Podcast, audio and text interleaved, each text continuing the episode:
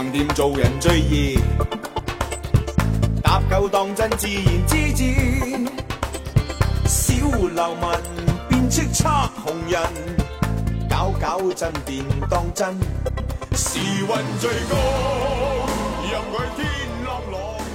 大家好，这里是展开讲讲，我是冻姐。我是康迪，我是王老师。这期是我们的广播电视报，然后是非常隔了一段时间才开始录制广播电视报啊，因为我们在这个月月初和上个月月底的时候都呃比较忙，在做上一期的长节目，然后又因为这一段时间我们都有出差啊，或者说是工作非常忙的一个情况，所以就把这广播电视报录就是推到了现在这个时间。今天是八月中旬了，所以这一期的内容可能会有一点特殊，就是呃，我们不仅要聊的是七月份的。内容，然后也会囊括一些截止到今天为止的八月份的内容，因为我们觉得说，在在这个时间点再去聊纯聊上个月的东西，会觉得好像很难去复述当时的那个记忆了，所以还是添加一些已经当下我们已经看过的，然后已经属于八月的东西加进来，会比较的丰富，然后我们可能也有更多可说的地方。然后呢，这期依然还是这期又回归到了之前的那个四个部分。嗯，因为这期就是热点吐槽推荐，然后个人分享。这期热点又重新回来了，就是可能是因为这两个热点比较没有风险。然后一个半月之后已经换了节气，对，所以这一期可能会，我觉得今年夏天特别短，有这个感觉吗？我今天走在那个小区里，看到树上已经开始飘落叶了。就是感觉 不知道为什么夏天就结束了的感觉，是吗？我觉得挺长的，就是老下雨呀。对，老下雨。对，可能因为下雨就没有那种一一直就是非常闷热的那个夏天的感觉。对，所以我们这期就是夏去秋来广播电视报。嗯，我们之前所有的这种不能定精准定义月份的都是四个字，好像。嗯嗯，反正下一期期望不是秋去冬来广播电视报。好的，那我们就正式进入今天的环节吧。我们先从热点开始。先讲一个大家都这个，我觉得最近之前这段时间都能明确感觉到一个巨大的流量黑洞，就是奥运会。嗯，阿康这么好的事儿，为什么你称之为黑洞？流量黑洞啊，就是我说除了这个以外，就是没有任何东西能够与它匹敌。就是我们先每个人说说自己喜欢看的比赛吧，或者是喜欢看的项目。就我我看的挺多的，就比如说游泳，然后乒乓球、羽毛球。我其实最喜欢看的是田径类。嗯。因为田径类就是你会感到那些人很健康、很自信，然后身材又特别的，就是那种健美的身材。就是你其实我第一次意识到，就是那种身材是特别就美好的，就好像这些运动员有那种无限自由的感觉。这个是我我其实后期看田径看的比较，比如说那个标枪，嗯，铁饼，然后包括苏炳添的那个就是一百米，一百米对啊，包括那个跳远也挺挺好看的，对。嗯，阿东呢？我其实看的比正就是直播看的比赛不是特别多。然后，因为大部分可能都是我，我发现，因为今年有一个特点，就是因为跟日本没有时差，你时常都会发现，哎，工作一会儿，哎，怎么又拿了两块金牌，然后又过去两个比赛，你好像很想，就是在工作时间，你也你也没有没有办法嘛，然后也只能说是间隙的看一看。但是我第一场那个是看了，就射击那个是看了的，然后还有游泳的也看了一点点吧，就是基本上我没有太看太多直播型的比赛，但是我觉得大家爱看的类型也都集中在中国队稍微占一点优势的。那种项目上，比如说像刚刚说的，包括像体呃，就是体体操啊，或者说乒乓球、羽毛球啊，类似这种，可能大家就是至少国人会比较关注吧。嗯嗯，我最喜欢看两两个，一个是体操，一个是射击。射击很有意思，就是因为每次奥运会的第一块金牌都是射击，然后中国队又是传统的射击强项，所以咱们每一次就是第一场比赛都会是非常积极的，就是从当年什么杜丽。王义夫什么那会儿开始，一直到这个今年的这个杨倩，然后而且我觉得射击是一个最具有命运感的比赛，就是因为你想想世界上那起码那前十名吧，我觉得他们水平上是不不差多少的。我觉得有时候你看你就觉得那是一个世界第一心态比赛，大家都在比比心态。然后，嗯，我小时候就是我很小就很喜欢看奥运会，就从应该是两千年开始，就悉尼奥运会、雅典奥运会。就是就就会那种那会儿都是暑假嘛，你会非常完整的追完，然后反而是现在其实追的没有像原来那种非常你现在工作没有那么完整的时间。然后我小时候就是有一个人，就是一直贯穿了我的童年，就是埃蒙埃蒙斯，嗯，就是那个美国的一个神枪手。然后他是三届都发生了非常意外的情况。然后我小时候就是每次想起埃埃蒙斯，他就发挥了我小时候类似于海边曼彻斯特的作用，就有一个人极惨，然后每次都非常非常厉害，但总是在最后一最后一个环出问题，然后每次都好像走不出这个心魔。然后就是我每次遇到倒霉事儿的时候，我就会想起这个人，给我起大了非常多的那种镇定剂的作用。然后每次到手筋的时候，我依然会想起他。今年也是。对，然后体操我也看的非常非常多，而且只我只看女子体操。就一方面，我觉得它是一种力量和美的非常好的结合。然后也是从小时候开始看吧。我小时候那会儿，比如是两千年的时候看刘璇，然后后面是霍尔金娜，然后是呃零八年的时候可能是柳金和肖恩，他们都是那种非常美的那种化身，就他们的整个舞蹈动作呀，就跟那种力量结合的非常好。然后到零嗯一一二年一六年的时候，就美国体操就有一个很大的变化，就是拜尔斯的出现嘛，他就把体操拉到了一个呃就是高难度的肢体动作的一个顶峰，就一个极限，有很多男运动员都做不出来的动作，他都能做出来。就是我觉得很好，就是这种力与美非常好，就是人的那种美丽的身体是一种极限，那种力量和高难度的肢体动作也是一种极限，就看得非常好。而且我一直都觉得，就是大陆，就是我们中国大陆，就是这么多年最具有女团气质的团体，其实是中国女女子体操国中国女子体操国家队。就是我印象特别深，就尤其是零八年的时候，因为零八年奥运会的时候，因为那那一代的体操小花是跟我们年纪差不多的，都是九二九三这一代的。然后你我就看他们的时候，跟他们会特别容易共情。那个时候我还印象非常深，什么程飞、邓琳琳、姜育媛这些人。然后我像这次奥运会的时候，我还去查他们每个人的微博，我就去查查啊，他们现在在干什么。有人可能已经就是当妈妈了，有的已经是当教练了，还有的人就在读书啊或者什么的，就是会觉得那一代的女孩好像是跟你的有一个命运共同体的感觉。然后我前前段时间我还翻出来了那个当年他们拍了一个纪录片叫《筑梦二零零八》，当时就专门拍了呃三个女孩，就是体操队的三个女孩，就是邓琳琳、姜玉媛和乃若雨，然后追踪了她们七年的时间，因为体操你要训练时间非常长嘛。刚开始时候他们就是小朋友，就是那种十岁出头的小孩儿，然后一直到他们拍到他们已经是少女的那个样子，然后这三个人的命运也非常有意思，他就拍这三个女孩，然后其中有一个女孩。水平非常好，然后她也不是那种家庭条件非常艰辛，然后才不得不学体操。她是那种家庭条件非常好，但她就是喜欢体操。但她就在奥运会，就是零八年奥运会选拔前夕突然生病了，然后她就一个人一直在宿舍待着，然后另外两个女孩就进去了嘛，尤其是邓琳琳，还当时是是非常非常优秀，后来还当了中国女子体操国女子体操国家队的队长，就反正是。就特别有命运感。我记得你现在在看那个纪录片的时候，会尤其有这种感觉，因为女子体操这个，呃，你能参加两届已经非常非常罕见了，大多数人只能参加一届。你如果错过了这个奥运会，你就是你这辈子就就都错过了。就是我看那个比赛的时候，特别特别有感慨吧。就是而且那些都是女女孩嘛，你就很容易跟她们产生这种共情。然后我最近这段时间不是非常频繁的工作，非常忙嘛，我每天睡前我就在 B 站上看体操。尤其是看那个平衡木，就平衡木，它跟很像射击，它也是那种世界第一心态比赛，因为这些人已经是世界上最最厉害的人了，然后你就完全是你的心态能不能在那一刻站稳，然后我觉得看看平衡木比赛特别有这种维稳这个心流的功效，对。然后就今年这个今年今年奥运会的时候，那个女子体操平衡木比赛有一个特别动人的一幕，就是。最终不是我们中国的一个女孩拿了冠军嘛？就管晨晨拿了冠军，但是当时我记得有一个博主发了那个照片的那个动图，他就说你们一定要看左下角，左下角是美国队的两个女孩，她们就非常非常在非常非常小心，然后一直在默念动作，就是的，就是我们的运动员每做一个翻一个跟头，然后他们两个人就紧张一下。那是两个美国的女美国的女孩，就非常非常紧张。然后当这个当那个我们的这个运动员稳稳的落在地上的时候，两个女孩特别高兴的两个美国女孩。我我我觉得那个是我今年奥运会的一个经典一幕。嗯，就是我我其实觉得我非常能理解，因为你想想，你可以说那个是，比如说平衡木的决赛入进决赛，比如说七个人吧，那七个人就是世界上玩这个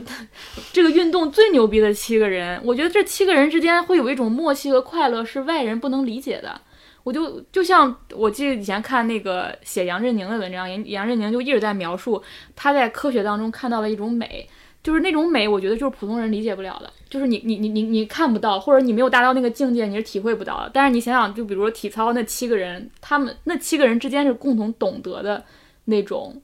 快乐，或者是那种你的体育竞技达到最高境界的时候，你进去的那个状态。然后我想想，我就觉得。这七个人之间，他们的那种默契是超越了所谓比赛的。其实很多人会说什么比赛第二，友谊第一嘛。我甚至觉得那种默契是超越友谊的。嗯，就是你们之间就是世界上最牛、最懂这项运动的人，然后你们共享的那个语境是没有跟没法跟任何人分享。所以我我我觉得我今年奥运会我的经典一幕就是两个美国运运动员一直在。台边为一个中国女孩默数动作，为她揪心，每一个跟头是可以好好的完成的。对我觉得那个特别有意思。然后今年还有奥运会有一个很有意思的现象是，这是今年好像是有这个互联网舆论之后的第一届奥运会。一六年的时候，我觉得好像没有这么的这么的明显。然后我有朋友就会问我说：“呃，在哪儿看奥运会？”嗯，我记得你也问，我对吧？对，我有另外一个朋友也问我说，在哪儿看奥运会？就是因为现在没有大家不在电不在家里面看电视了，然后也不通过电视，很多人都不知道说我在哪儿该看奥运会。而且你知道最搞笑是什么？我问了问了，就是不仅问了你，因为你当时好像没有第一时间回，我也问了别人。就开幕式那天，然后大家都跟我说是央视，然后我就很奇怪，说难道现在还会有人默认大家都有电视吗？但是后来发现大家说的央视就是那个央视频网页或者央视频那个 A app，对对对对。对，然后还有一点很意很有意思，你没发现今年就是那个开幕式完了之后，不是好多人截了那个很就说很诡异的那个截图嘛？对，然后最后第二天，对，第二天出了个文章是好像说这个那个奥运会开幕式上真的有这些表演吗？你不觉得很荒谬吗？对，真的很荒谬，就是一个明明就是全世界直播的东西，而且那个你回看那个视频也很容易，对吧？但是那样一个谣言却能经过。如此大规模的传播，对我觉得非常非常荒谬。就是它是一个你动一下手指就能发现真相的事情，但却没有人在乎这个真相是什么。还有那个男体操运动员那个判判罚那个事情，不是后来也说有，我没有完整的去看这个事件啊，但是我看到有人说是因为有一些转播画面他没有切到他后来再上来去制给给评委那个敬礼的那个画面。就那个画面是明显扣分的画面嘛，但是因为很多人可能没有看到，所以就不明白他那个零点三还是零点六扣在哪里。但是后来有人说他现场其实是又穿着拖鞋又上来就致了一次镜，那个扣分的，所以也是一样的，就是说你会发现好像。就是它里面出现了非常多的这种所谓转播也好，所谓的这种偷换的也好，就是有很大的空间去做这样的舆论的操作。对，我觉得这届奥运会很很有意思，就是它整个舆论场的表现非常有意思。一方面你能发现，就是好像在社交网络上，奥运会这件事情和爱国的情绪深深的绑定在一起了。但与此同时，这是我觉得运动员最快乐的一届。嗯，就以前我老觉得，尤其中国运动员有点苦大仇深的感觉，对，总是背负着我要为国争光的这种荣誉，包括这种举国体制下大家都很。负担很重，但这届你觉得？我觉得中国运动员都挺开心的，就是从杨倩开始啊，她整个那个比心的那个心的表达，就包括那个倪夏莲那个打球的阿姨，就是整个传递出来，再包括全红婵，整个传递出来就是大家都很快乐，就是我觉得这两个是一个矛盾，是一个对比，就是一方面大家好像很劲儿很高涨，然后但运动员又有点放松，就是形成了这么一个对比吧。就运动员那种放松，我觉得他不是说他不是对冠冠军啊，对民族荣誉不再渴望，其实是一种心态上，对对。然后我我当时看了一篇文章，就是有一篇文章他会写，其实奥运会里面有一个有一个组织叫团部，就是我们中国会有一个相当于组织的一个小的一个一个一个有很多呃代表，然后这个团这个团部呢就相当于是征战奥运期间的一个司令部。就跟你打仗的时候有一个司令部一样，然后那个团部会每天的去分析，进行战略讲解呀，就是我们怎么去第二天怎么应战呀，包括整个对外宣怎么宣传呀，包括怎么应对舆论啊。我觉得那个我第一次知道团部的存在，然后我觉得那个组织特别特别有意思。然后我看那个团部，他们也观察到这届奥运会整个包括运动员遭受网暴嘛，就包括杨倩的那个耐克鞋，包括那个一起射击的那个女孩发了张自拍。就是他们也注意到这个现象，然后那个团部当时就就是对外发出了两点，我觉得跟这个反而这种国家层面的和这个网友层面的就非常不一样。他当时说，他很希望说通过这次的奥运会，就是展现出来那个一个自信的姿态，然后一个友好的姿态，让让更多的人去参加一百多天之后的冬奥会。其实希望对外释放出一个善意的姿态。其实反而不是我们在网上。就是把嗯 把日本运动员骂成那样，对，其实其实团部反而不希望大家做出这样的姿态，对对。然后他第二，他还提了一点，我觉得很有意思。他说，如果广大网友能把对中国运动员这种支持转化成这种短暂的热情，转化成那种对中国体育长期的关注，甚至是比如大家都去参与这个运动，就变成一个长期的体育人口，他是更希望看到的。嗯我觉得这个这次国家的回应非常的理性，非常的准确，就反而跟这种网络上的狂欢形成了非常强烈的对比。就网络上是狂欢啊，运动员是随意的，然后心态是放松的，然后团部又是一个冷静的冷静的姿态。对，就是反而他们会希望说这次非常非常，他们非常看重东京奥运，是嗯就是因为他在冬奥会的前面，嗯是一个国际亮相的一个姿态。对，我觉得这是今年整个舆论场的反应吧。我觉得奥运会除了比赛之外，整个舆论场的反应是这一届很有意思的看点。是的，虽然刚才讲到了说有很多这种狂热的情绪啊，但你发现很很快它就会被冷静的东西就是压过来。嗯就是虽然会有一些这种，但是很快也有人会发出一些冷静的声音，大家也是能听进去的。嗯，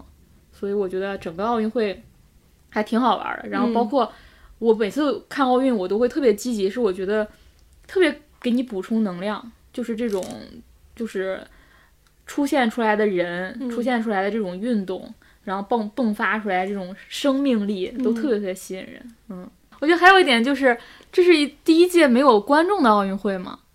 嗯，是，应该是的。对对，这第一届没有观众的奥运会，我突然意识到被观看是非常非常重要的。就一个方面是你会发现这届奥运会有有一些项目进行了规则上的改良，然后那些规则改良，你要想问一句为什么要改这个规则呢？它那个解释非常简单，为了提高观赏性，就让这个比赛变得更刺激。嗯它其实有时候并不是多科学，它就是为了让它更刺激。包括那个射击，射击是最明显。以前射击就是比如十发啊，大家都打完，然后比比谁的总环数最高，谁就赢了。但现在是一枪淘汰一个人，一枪淘汰一个人。你这枪打得不好，你就被淘汰了，你没有下一次的机会。那这个规则，你说它合理吗？它某种程度上它可能没有原来的合理，但是它就刺激嘛。就是你一枪，你你就你就没有你没有后面找补的机会，你就是被淘汰了。然后再包括之前发生的那个那个是肖若腾嘛，就是中国体操那个事情，我突然意识到观众是非常非常重要的，就是观众也不仅仅是一个他在现场有一个就是我现场观看的人，他其实有个监督的作用，嗯因为就像你刚才说的，他上台，他上他又上台向裁判示意这一点，我们通过转播可能没有看到，对吧？但是现场观众是可以看到的。然后我还记得当时就是那个是谁来着？聂莫夫，当时他那个比赛也是他表他表现的非常好，但是就是没有把冠军给他。然后他甚至上台就是观众整个都开始嘘声，而且那可是不分国家啊，就是。已经没有什么立场了，就是我要支持我的国家，所有人都联合起来发出嘘声，然后他甚至他要上台去平息观众的这个情绪。我觉得那个观众在场不在场区别是非常非常大的。我原来以为就可能只是影响一些，呃，参加的参赛人的情绪表现。现在我觉得不不仅仅是这样啊，就是观众是奥运会，它为什么不是个关起门来比赛的东西呢？它为什么没有世锦赛的那个重要程度大、重要程度高呢？就是我觉得它有，就是有观众这件事情的意义，不仅仅是是原来那个层面，嗯反而是因为这届奥运会让我意识到了这一点。对，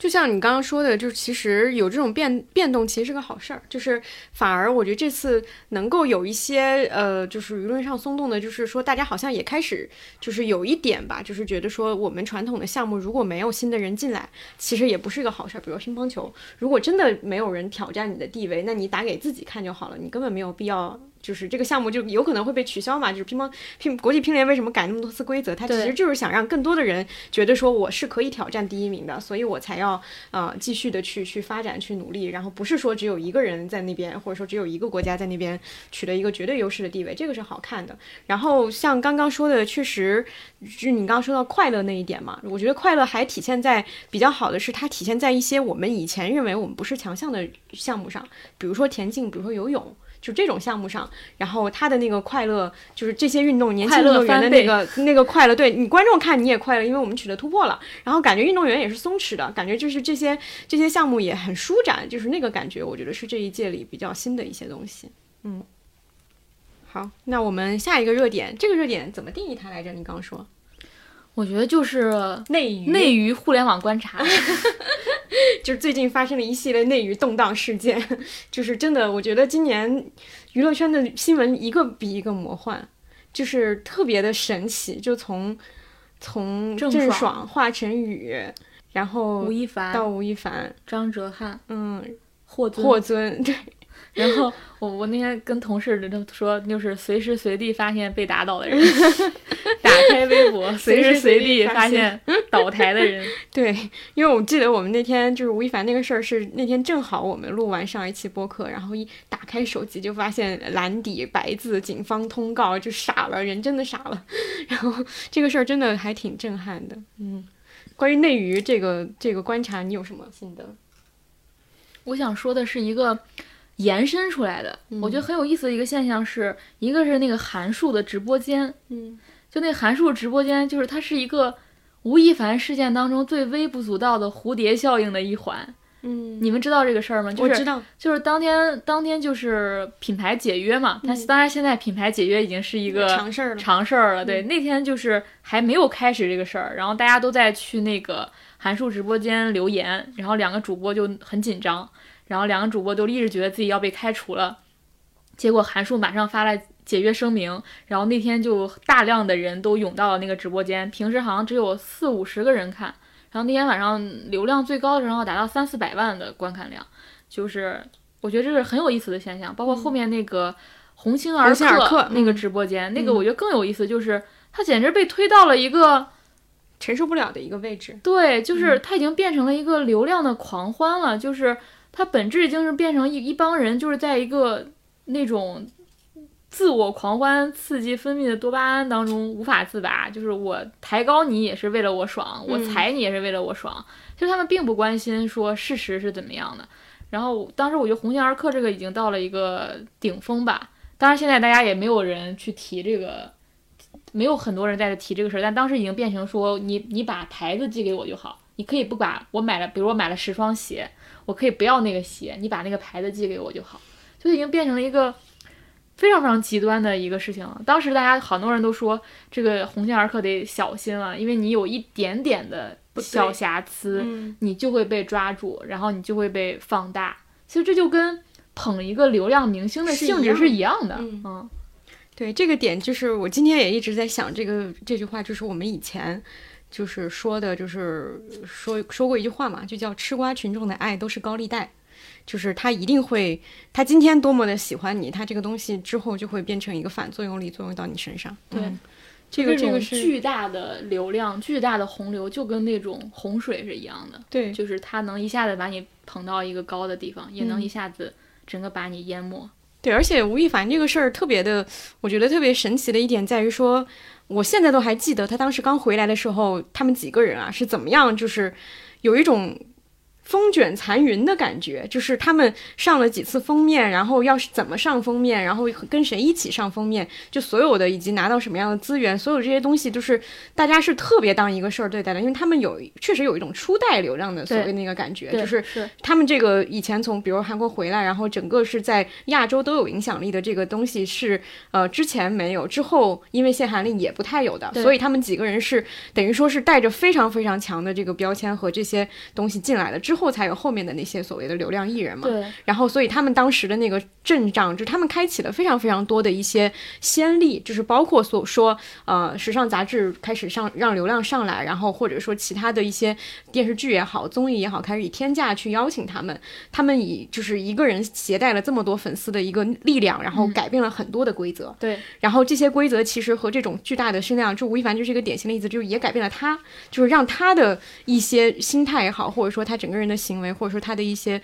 东西就开始慢慢的积淀下来，然后最后就爆发成了一个犯罪事件。是对我觉得这个事情太典型了，就像就像当时我们看到郑爽的时候，我们也也在说的嘛，就是说一个人这么冷血，或者说他他的性格变成这样，其实都是很一直以来很多事情去种下的那个果，它就是像一个内娱结成的一个恶果，就是有很多很多之前也一直在提，但是可能根本就被人忽视的，就是所谓的资本啊，所谓的这些大量的关注和有和和这些不正当的、不不理性的支持去改变的这些东西，它最后都会结成这样的一个果子。对，我觉得嗯吴亦凡这个太具有观察样本了，因为你想他像你刚才说的，他他那个产生跟后续这些流量明星非常不一样，就是他在韩国进行了非常系统的训练，然后他回到中国之后，整个带起了整个粉圈流量，甚至是他们开始刺激到了互联网平台，我要去选秀。我要去培养自己的艺人，嗯甚至他们当时对影视也是有不是不是现在的这种冲击。现在你现在我觉得很多电影已经不会说我为了一个流量怎么样，但那个时候他们是能直接去演最顶级导演的片子。冯小刚，对，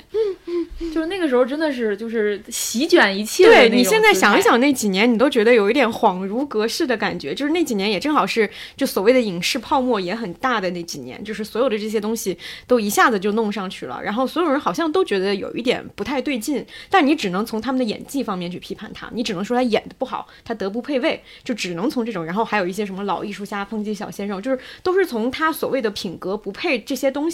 方面来的，但是其实背后的逻辑还是一个商业的逻辑，还是一个所有真的有那么多人去愿意为他花钱的一个逻辑，然后现在才会变成这样，他不是单纯的一个说这个人能力不行的问题，嗯嗯。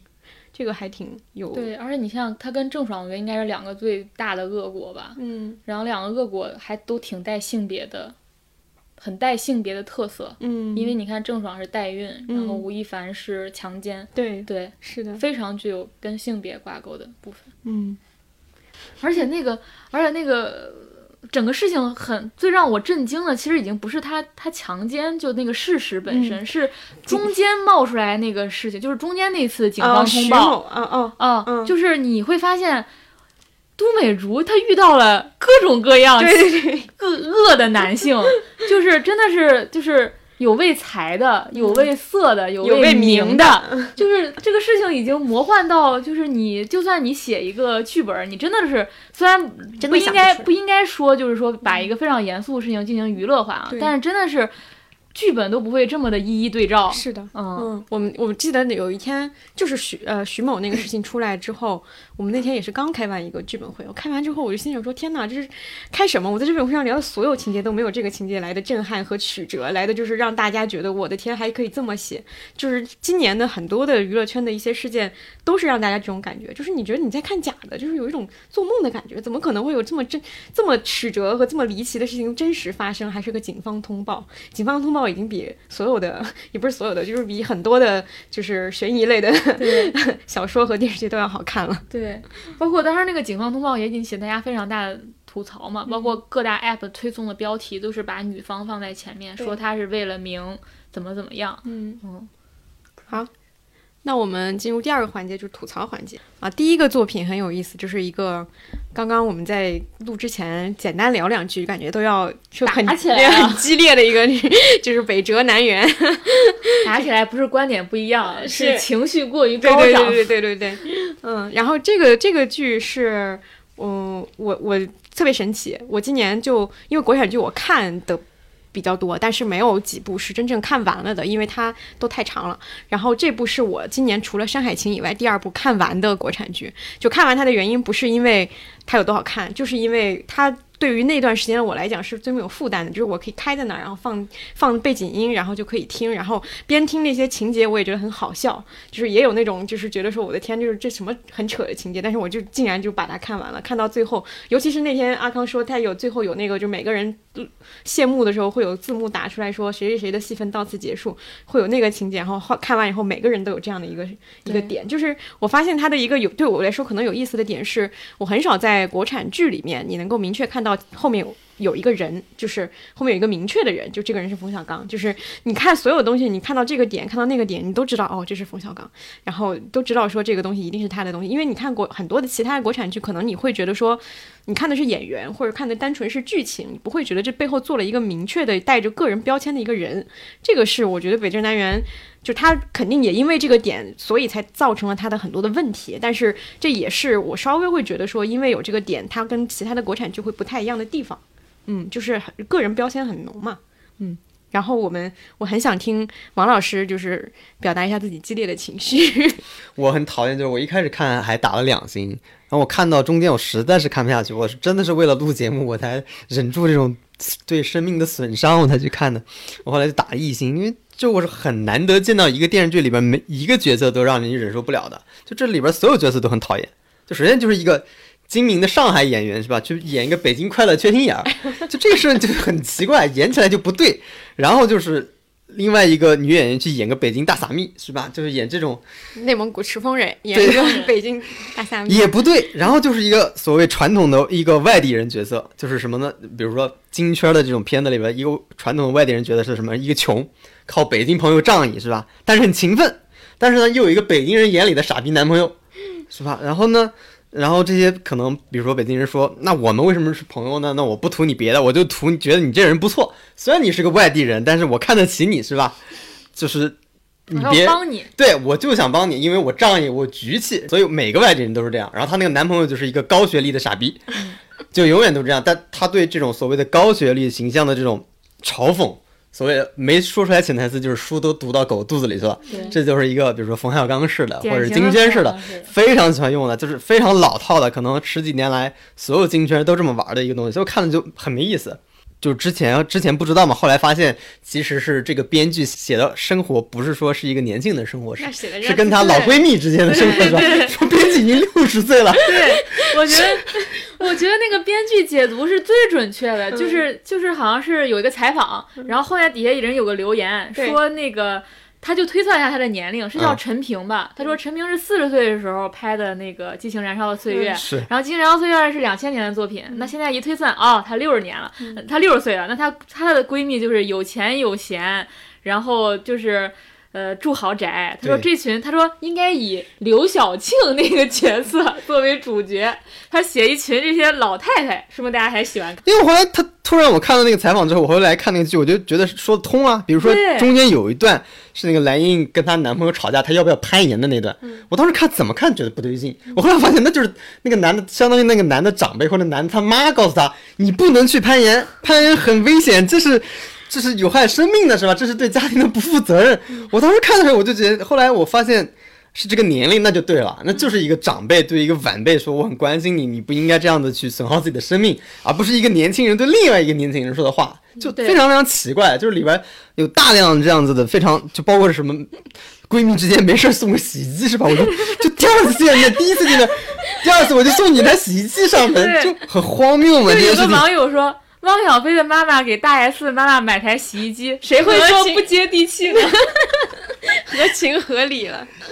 对，就是，然后大量就让你不是的东西，就比如说你一个北京大萨米，你就要一定要跟老艺术家一块敲敲鼓，是吧？然后给艺术家朋友们做点饭吃，而且一定得是一个罕见的乐器。嗯，你如果玩什么吉他就俗了。对。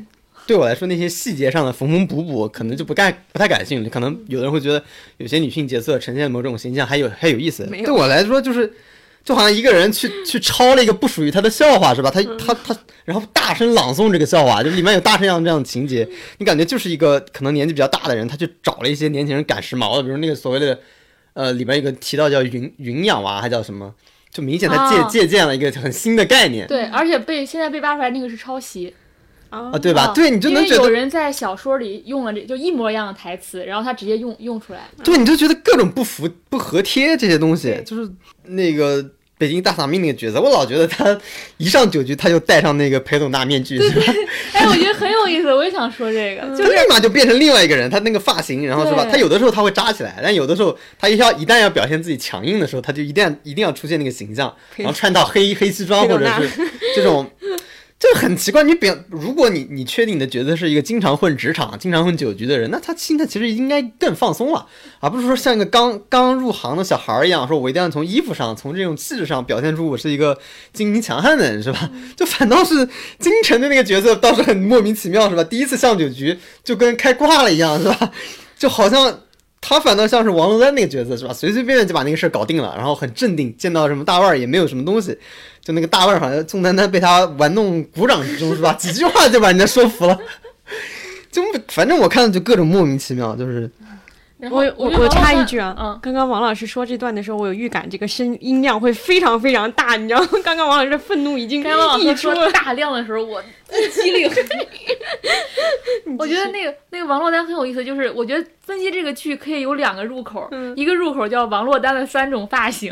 就是她见那个黑哥的时候，她是要绑起来温婉的偏分，然后绑一个小马尾，然后她去酒局的时候那种杀伐果断的时候，她是齐刘海儿，就是裴斗娜那个科幻造型上场，然后她跟还有一个造型是什么来着？还有哪个？她还有一个是哦，她还有一个也是也是短发，就是不扎起来，然后是就是跟闺蜜她们在一起的时候，她会把那个齐刘海就是变成一个斜刘海儿。啊，啊，总之它是有三种发型，对应的它 是三种呃状态上酒桌还是见朋友还是见他喜欢的人，嗯，对。然后我觉得，然后王珞丹也很有意思。王珞丹就是从米莱开始，你就觉得她想，她想成为一个北京大萨蜜。他到游珊珊的时候，终 于成为了，就是就是王珞丹的进化史也是从呃米莱到游珊珊，嗯一个赤峰人终于成长为了北京大大大蜜 对。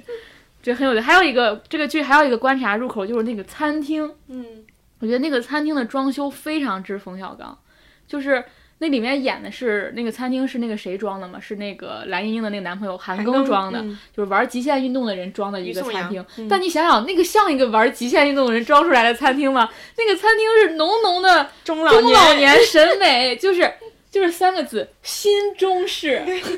虽然你也不知道什么是新中式，但它就是是中式，但又没有那么中式。然后那种呃大红大绿，然后大金色，然后混混搭在一起，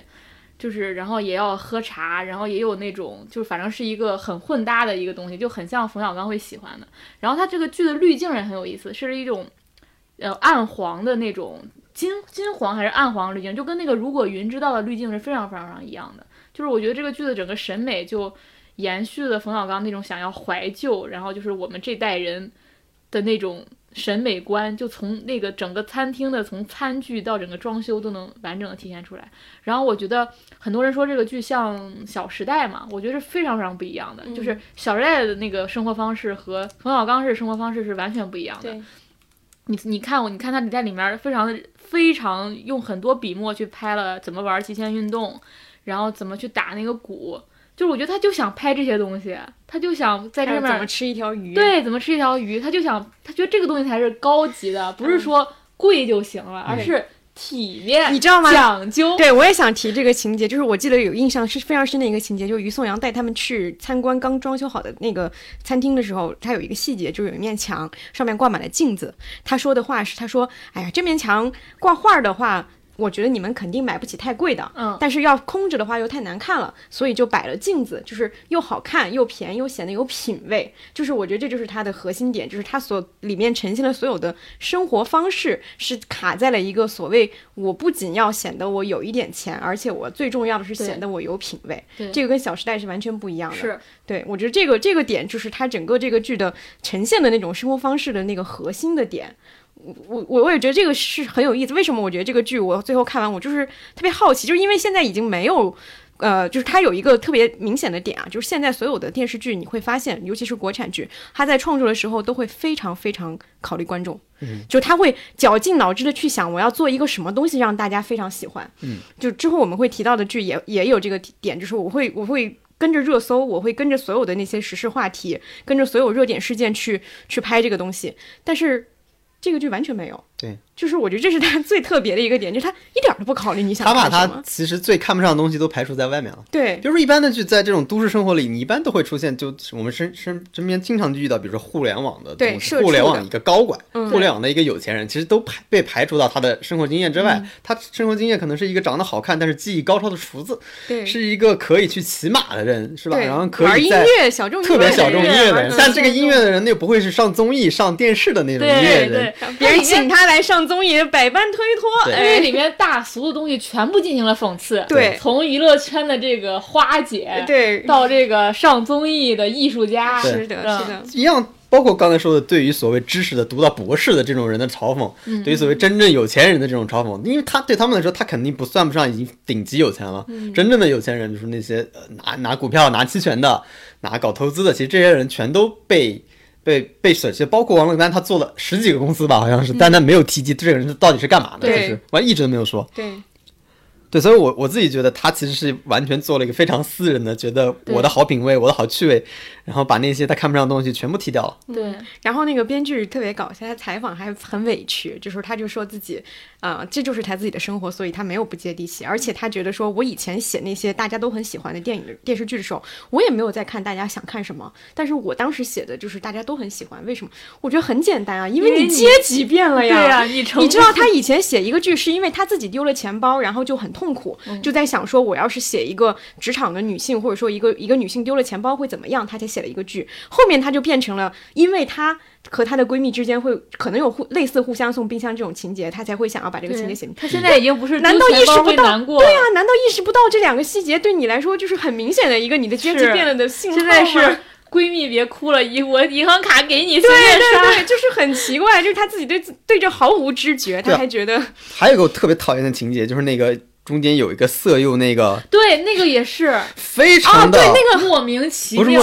就是一种想象出来的东西。他想象，比如说那个人，我猜可能也是外地人，对。他想象出来一个人，如果一个女性跟一个男的发生关联，他那就是这个女性故意有意的去陷害他的，对。所以他就把他设计那个我也觉得很非常的难受，你看着。很坏，真的很非常坏。就其实你生活中真的是有这样的事更多见吗？还是还是另一种可能性而且？那个情节，你觉得正好今天我们看到阿里那个那个事情爆出来，嗯阿里那个事情跟那个事情完全相反，就是一个女性喝醉了在，在在在房间里，然后她的男上司不断的去进入她的房间，但这个剧里写的是一个男上司喝醉了，然后女上司心怀鬼胎的想要去报复他，然后进入他的房间拍裸照，就这个就是太就是这个情节，我觉得当时我看到我也觉得很这为什么是小圈子？就是我们这个小圈子里人都是好人，我们难遇到麻烦或者什么，一定是别人陷害我们的，一定是比如说外面的人对不起我们，要么就是外面的人去故意陷害我们，是吧？你看那个所谓的。呃，在挪威的那个人是吧？他就进不来这个圈子，他始终进不来圈子，他他甚至没有在那个餐馆里吃过一顿饭，对就始终没有吃上。我印象当中始终没有吃上，都说明他没有进来过嘛。嗯。然后包括那个所谓的博士生，博士生也没在饭那个饭馆吃过。而且这两个人还要在机场偶遇哦，对，还是一个两个渣男形同象，时戏份结束，对。就是说，你们伤害我们的其实都不是我们这个圈子里的人，我们用我们自己的方法去抵抗这些东西，包括然后进来的那个外地的那个女生，是吧？就是被他们以各种外地那个女生非常之不公平，嗯。就是她就要去负责整个餐厅的运营，他付出了最多，然后他只能去追追求一种安稳的生活对，因为他就不占据智力上的优势。对，其实是而且他老非常犯错其实有非常多的施舍在里边就包括他犯错误的时候需要他们来拯救。比对如说，我记得有有他做，后来有一次是客人出问题，他让他鱼的问题，鱼的问题是他要做个绣球豆腐嘛都是需要嗯。一个是需要男性来拯救的，男朋友做了一个什么什么菜，一个就是需要就是刘珊珊的说，我来挣个场子，我来说点好话，我来怎么把这个圆过去，包括要京城的那个角色都要。你看他始终是一个被施舍、被被照顾的角色。对，但是你仔细想想，四个人当中是不是他对这个餐厅付出最多？对，嗯，他就不展现那些东西，他就给你展现这个人好像事儿都办不好。就是我们始终是拯救者，就是其他我们身边的人，这这些穷人或者这些朋友是是被拯救的对象，就是一种非常古老的。我相信，可能在他们圈子里，可能真的是这样，他们会照顾一些他们觉得看得上的，但不是一开始不是我们这个圈里的人，对他们会觉得这个体检很重要，是吧？但是，呃，总觉得就是外面有人想害我们，是吧？总觉是有这种感觉。对，我觉得这个剧这是最最突出的所谓的“固步自封”四个字，就是觉得自己那个圈子特别了不起，特别然后重要，就是你可能，呃关键是这个时代变了，这个环境变了。二十年前你拍这个东西，大家还可能觉得很，我们都好奇我们都喜欢看冯小刚的那些京圈的故事。但二十年后，这已经是个解构的年代了。对，就是，而且我我之前就是在想一个事儿，就是有一些人，就是他到了一定的位置和一定阶级之后，其实他就看不见再看不见很多东西，他也听不见什么真话了。嗯然后这个片子的就感觉就是这一圈人，他们都已经进入到了一个真空环境里，已经听不见什么东西了，就是这样的一个结果。但是我我的那个点，我看完的点就在于说，这个时代确实这样的东西还是挺挺挺挺有罕见的，是吧？挺罕见的，挺有分析样本的那个那个那个那个价值的，对。然后因为现在很多人都已经变成那种我太在界在意外界的声音了，我太想跟外界有个什么关联，你很少看到一个人就是看不见，你知道吗？就是这就是就是现在的剧，就是要么离时代特别特别近，近到热搜里去了；要么离时代特别特别远，对就是《北辙南辕》这样，就是北辙南辕是我 目前见过最远的了。对，就是，但是我看这个剧的时候，有时候我还能看出来一些他的那个，就是毕竟还是个有点手艺的导演嘛，嗯就是印象特别深，就是他老拍那个树，嗯，就每次这个家庭当中要有一些风暴的时候，他就拍那个树的那它最后。那个镜头都是树，就是对亮马河边那一排树，秋天，然后上面打一行字什么之类的。对，就对他还有一些那种他画面还是对摄影，有一些冯小刚在那个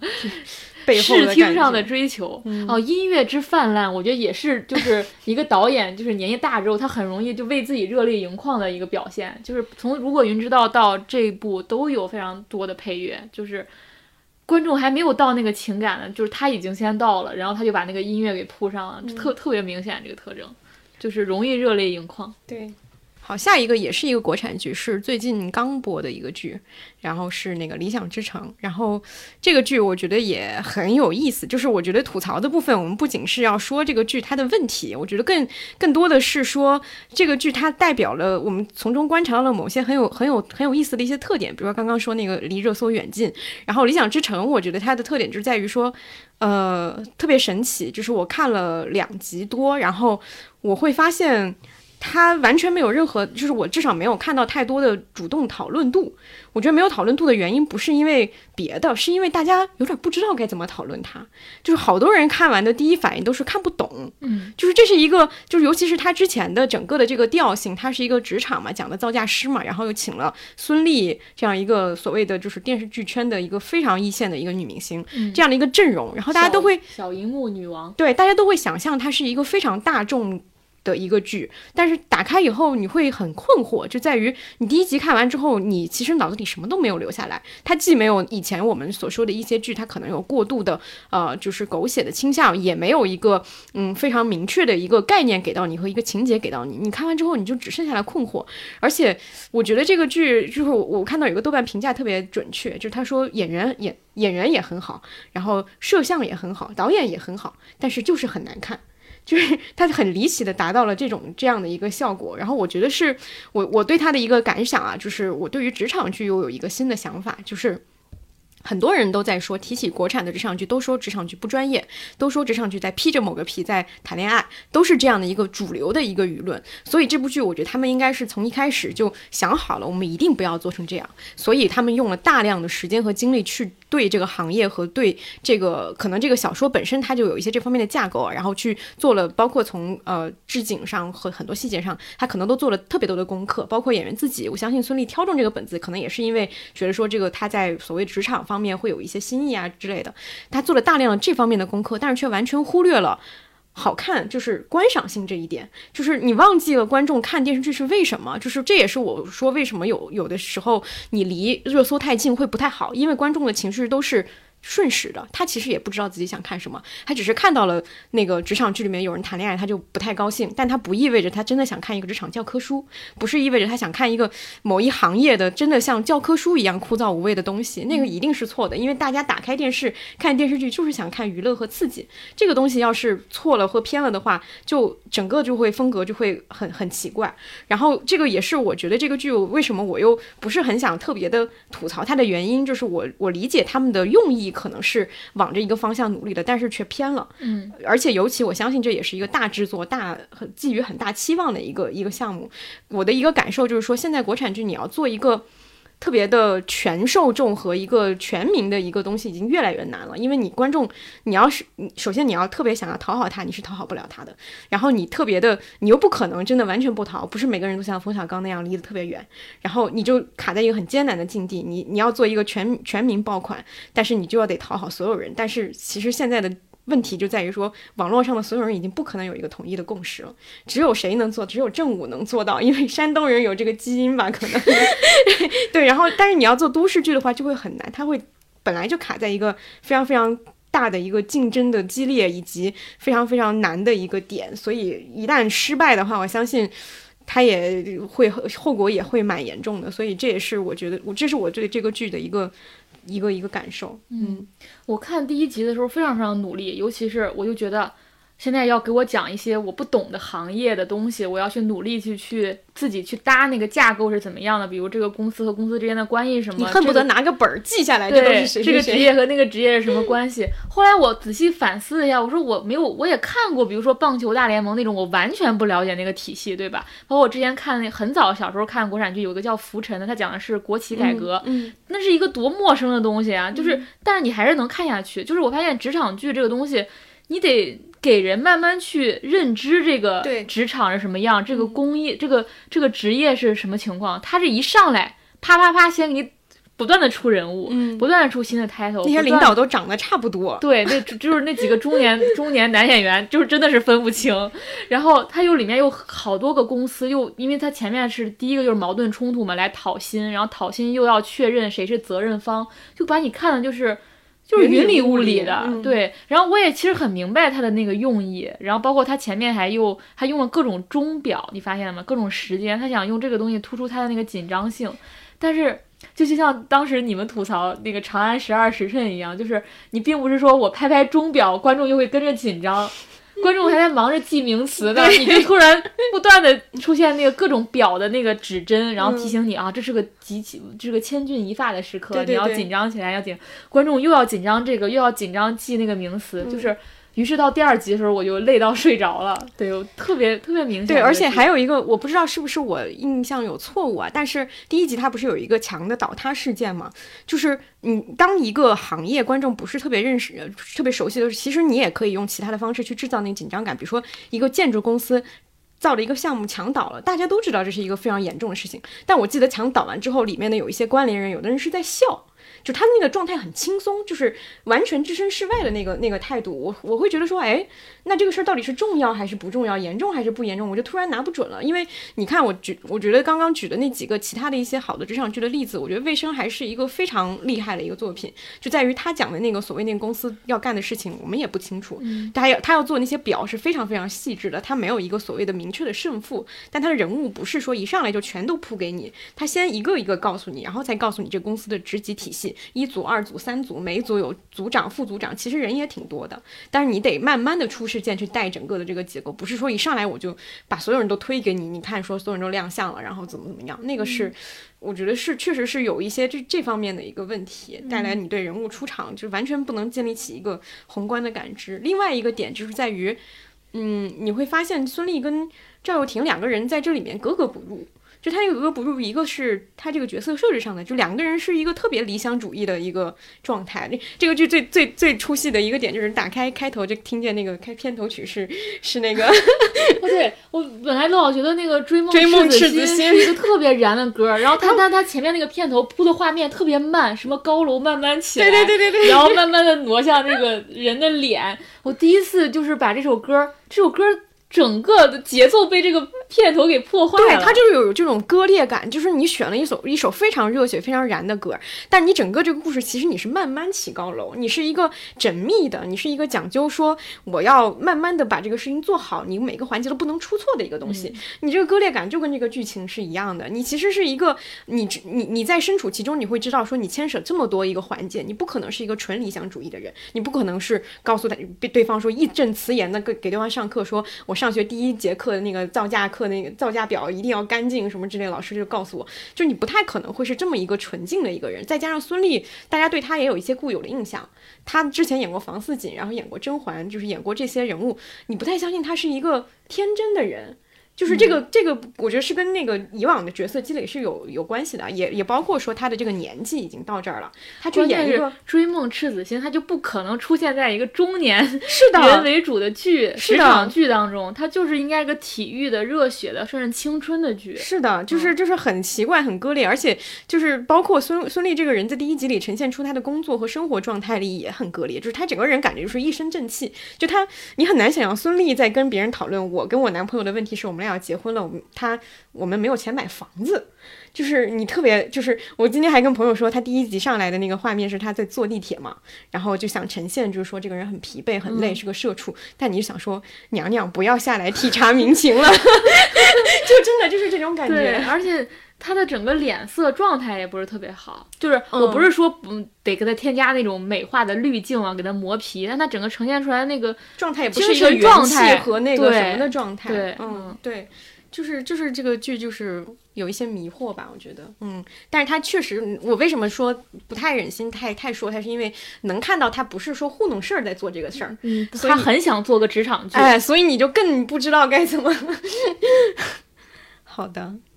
好，我们说完两个国产剧，再说一国产综艺，也是这两天播的，就是《披荆斩棘的哥哥对他刚开始播，我们放到吐槽也不一定合适，反正就想有有些话想说，》。对，就就先放在这里。嗯嗯，你先说吧。就是我刚开始就是我特别喜欢浪姐一嘛，因为现在是浪姐一、浪姐二和这个哥哥，负荆请罪的哥哥，对吧？就是你看《浪姐一》的时候，我觉得这个节目最让我兴奋的就是，我之前也说过，就小时候看那种娱乐节目的时候，那种那种娱乐精神，就非常的恣意飞扬，大家都能玩起来这种感觉。其实这种东西非常的罕见啊，就是尤其是现在娱乐已经不是一个具有正当性的东西的时候下，就是舆论环境的绝对正确、粉圈的这个要求、审查的这个严格，所以你看到浪姐的时候，你是非常非常惊喜的，你有一种全民可以起哄的感觉，可以一起娱乐的感觉。然后到了浪姐二这种东西就没有了，浪姐二其实非常突出的是表演和竞技，突出这种比赛，然后就非常的弱化，就是那些姐姐的个性的部分，就是缺乏了人的呈现。然后到了这个哥哥，我会觉得，其实哥哥更应该有一种幽默感，因为你想想，都是一些以中老年男艺人为主嘛，你再结合现在的这个网络环境，大家总是拿这种这种男性就是开玩笑啊什么的，就是他反而应该去有一些自嘲的部分，或者是非常幽默的部分，但他反而还没有浪姐一的那个幽默感强，这个是我觉得挺遗憾的，甚至他没有追光的哥哥当时的那种娱乐感强，对吧？我觉得这个是呃，我觉得比较遗憾的，就是没有幽默感，没有做，没有，起码它在整个的设计上没有那么突出。你想浪姐一的时候，是不是有很多那个老罗式的那种黑屏的设计，然后那种旁白的吐槽什么的，然后到这一季都没有了，到哥哥都没有了。我还专门查了查，其实是一个导演，但是这些东西没有了，我也不知道为什么。我其实反而觉得那个东西是最有意思的。然后第二点，我就觉得就是他这次他做了很多标签和分类。就是这个是演员，这是歌手，这是 rapper，然后他还分得非常非常细。他歌手里面他还会分，这是唱作人，这是会写的，这是会用乐器的，他分得特别特别细。我觉得这个东西没什么必要。其实大家来看的已经，他既然来参加这个节目，不是一个打歌节目，不是一个嗯歌唱或者跳舞的比赛节目，大家其实想看的是标签之下的人嘛，因为大家已经非常非常熟悉他的标签，我非常非常知道盖是个 rapper，对吧？嗯你再给我强调它这个属性，没有什么没有什么作用。其实大家来看这个，从看姐姐到看哥哥，想看的都是这个人，但他现在反而去强化这个标签，我觉得这是个适得其反的一个作用。嗯我觉得这个点，我先插一句啊，就是正好是有意思的一个点，就在于你会发现他为什么这么做，是因为他把哥哥们都放在了一个。舒适区里，就是我记得耳弟的那个评价特别的准确。他说第一季的姐姐是呃吃力但讨好，第二季是吃力不讨好，第这一季哥哥就是不吃力又讨好。就是他把所有人，你像就像你说那个分类，把 rapper 分在 rapper，就是他把他们的长处都集合起来，然后让他们表演的歌又是自己的那些就是回忆杀的那些曲子，就是非常轻松和和那个我们今天看林志炫，我们就觉得他们根本就不需要彩排，对，就是他们上来不是有一个环节设计，你要训练几个小时，嗯，嗯对，然后根本不需要排练啊，他们直接上就行了，因为对他们来讲没有什么负担。就是我觉得他的一个用意是在于说，呃，他做哥哥的时候，尤其是在现在的这个环境之下，第一，他很怕重蹈姐姐二的覆辙；第二，他很怕引引发一些负面的舆论。他一方面又要让这些嘉宾不至于都被攻击，说这些人很油腻啊，很怎么样？那不然你请人家来，就是也可能会不好交代嘛。然后另外一个可能也不想有这么这么这么反反作用的一些舆论，所以他会采用一些比较讨巧的方式，就是回忆杀这个东西是不分男女的嘛，所以去做一些这样的一些很安全的一个东西。包括你像你说的那个吐槽的东西没有了，我觉得也是因为这个，他不敢在这上面我。我觉得有可能是这个原因，但是嗯我觉得浪姐一最好看的地方就是那个部分。对，嗯，所以他浪姐二弱化了也没有那么好看。因为我一直觉得，其实我们来看这个综艺，为它跟女团选秀、男团选秀为什么不一样？就是你想看你当年喜欢的人，他现在是什么状态，他现在什么心理，你想看的是这个部分。你让他表演，让他比赛当然重要，但所谓的表演和比赛，你只是为了看一个人在极端情况下的他的状态，它只是个观察人的入口。本质上这是一个人的节目。它不是我们看幺零幺或者看什么，它是比赛性质非常，或者看说唱比赛，它那个比赛性质非常非常重要。对于这种节目而言，就是所谓的比赛是服务于真人秀的，我一直觉得啊。然后还有就是这个节目还会让我困惑，我昨天也发微博说了，就是它有上，它有中，它有下，有番外，有加更，有沉浸版、纯享版。你你打开的时候，你都不知道你要先看哪一个，就是而且它是混在下放在最上面，然后中，然后上。这个好像不是这个综艺的问题，就现在芒综果尤艺节目其多，但是以前看浙江那边也有。对，现在很多综艺节目都会这样，我不知道这好像是个趋势，这是更方便你拉广告，就是因为我时长更丰富了，内容更多了，我能拿更多的赞助、更多的广告还是怎么样？总之，我觉得这是个综艺上的歪风。对，就而且是这不就是放任剪辑吗？你就对其实你剪辑上面叙事你自己不成立，或者说不够精炼，你把东西拉得很长，很多你觉得废掉的料子本来应该不存在料子，你又用上来了。对，其实你反而我觉得会对你的制作要求有点降低。对嗯，然后。嗯，也说它好的地方吧，它好的地方就是你，你当时看古，你看《古惑仔》表演，你看那些港台老艺人表演，你还真的是非常非常的感动。就是他虽然你知道他在扇你，但你还是有点被扇到了。那真的就跟演唱会有什么区别？真的就很像啊！就是你会非常就是想念过去的娱乐圈，就那种高标准、严要求的艺人，而且那个时候的流行文化产品是非常有追求的。你想想那个时候，你我当时看的时候，我真觉得不是时代的滤镜，我我就是觉得那些歌词写的太好了。因为你想想那个时候是谁在写歌词？那个时候就是最好的写作者在写歌词呀，就是最好的写作者在写剧本。所以你看到的歌词也好，你看到的电视剧也好，它就是非常有追求的流行文化产品。就是那个年代，你会觉得流行文化是获得极大尊重的。现在不是，现在就是就是有追求去做有追求的事儿了，就是。他绝对不会去写一个流行文化产品。现在流行文化是被钱捧出来的，不是被才华捧出来的。但你觉得那个年代就是有才华的人，就是会去写歌词，嗯，就是会去写剧本，啊，就是我觉得这个挺有意思的。就是我今天还看了一篇文章，他说，呃，披荆斩棘的哥哥跟浪姐最大的区别是，呃，他应该表现的不是我们依旧年轻。你看浪姐当时。嗯浪姐当时有强调一个三十加的概念，这个没有，好像这个没有三十加的概念。嗯他没有，他说有一些二十九岁的，对，我记得白举纲就是九三年，对吧？他就说，怎么把披荆斩棘的哥哥做好呢？你应该呈现一种状态，不是我们依旧年轻，而是我们可以这样老去。对，而且我记得这个他前面啊，就是还是惯例的，他会在这一季的开头有写一个文案，我不知道是不是吴梦之写的啊，肯定是了，但是那个文案其实说实话，我觉得有一些话就是为了那个形成那种类似骈文的结构，就是非常的拗口。但是有一个我忘了当时背景是有谁说的那句话，我一直印象很深刻。那个人说：“我我的人生不活到最后一秒，我不知道什么时候是我的光辉岁月。”我觉得这句话就很好，应该是一个香港艺人说的嘛。对。然后我觉得这句话就很好，我觉得就可以拿拿来作为这个的主题，嗯就是它会比那些铺垫你去烘托那个东西都要更真实的多，就是你还是有可能性嘛，就是所谓的这个点。嗯。我觉得现在他刚播嘛，我觉得如果他能朝这个方向，就比如说讲这些五五十多岁、四十多岁的这些男艺人怎么老去的这个过程，怎么面对这个时间的流逝，然后远慢慢的从舞台上走下去。我觉得如果把这个东西呈现出来，我会觉得非常非常好看。然后现在其实有几个人物，我觉得已经做的很突出了，就是言承旭，我觉得有一种莫名的哀伤，不知道这个人为什么会呈现出那样的状态，就是像个玻璃一样。对它很脆弱，然后很透明的那个感觉。对，然后很他很哀伤。对我不知道他为他的哀伤何来，有一种贾玲，你快来守护他。而且他，你听他他说，他说他因为他很害怕自己会被人美对，嗯所以就拒绝了很多那个。你特别相信他说的是真的，就是他好像就是一个很怕、很害怕很多事情的人。所以有人磕他跟那个谁张云龙的那个 CP，好像是张云龙吧，就是说有一个人就是他悄悄的在后背不知道该怎么去跟人打招呼，然后说、嗯没关系，我来替你要那个号码什么的那种。所以你发现了吗？真正这个好看的是人的部分，嗯，不是说你一定要是谁赢了，没有那么多人。当然舞台好看很重要啊，但是大家在意的是你把每个人人的性格都做出来，每个人物他现在的处境都做出来。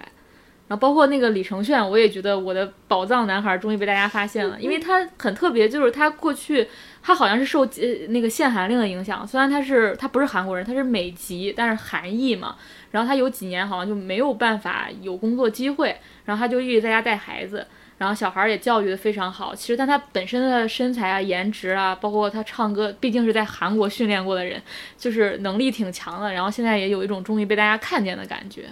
嗯，我觉得这个节目还有待观察吧，因为刚刚开始，我们还不知道他会朝着什么方向去做。嗯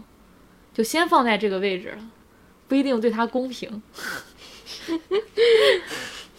好，那我们吐槽部分就是目前就到这儿，进入推荐啊。吐槽也强力输出了很久，然后推荐部分的话，也是先从电视剧开始吧，先讲两个国产剧，一个是我在他乡挺好的，这是一个这这一个月多。非常口碑非常好的一部剧了，就是它是一个讲的是四个女孩吧的北漂故事，嗯，然后它是芒果的季风剧场的第三部作品，现在整个只有十二集，然后每一集的话有七十分钟，这是一个季风剧场的标准规格，然后也是之前比较少见的一个规格。然后，呃，现在播完大概大概豆瓣还是有八点几，应该是。对，嗯，我看身边看的人确实，嗯，讨论度没有讨论度没有很高，但看过的人都说挺好的。我看了两集多一点，呃，没有再继续看的原因是因为我就是这个剧对我来说太太像工作了，就是看它会打开会有个负担感，所以一直没有看。但是之后如果有时间的话，应该会继续往下看。那你觉得这个剧之所以讨论度不高，跟它这个播放节奏有关系吗？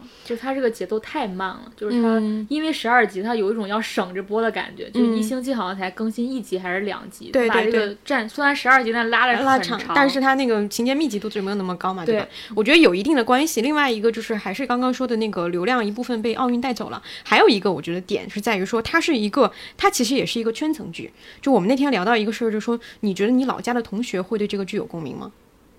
就是它是一个针对都市年轻人的剧，你都市年轻人看了以后会非常的广对大城市？大城市年轻人看了以后非常会有共鸣，因为它就是那种就正好他又踩在一个北镇男人被大家骂的点，就是大家一看这个剧说哇好真实好生活。但是所谓的说这些真实生活的人，其实也是大城市的年轻人会说这个话，他们会需要有影视剧去表现他们的生活的困境，包括这种和家里的这种远距离的一个关系啊等等，这些都是还是挺其实挺圈层的一个话题，所以它没有能够成为一个破圈的一个东西，它不具有那种辐射到每一个就是城市的那种那种辐射力，我觉得是、也是由它的这个定位带来的。嗯，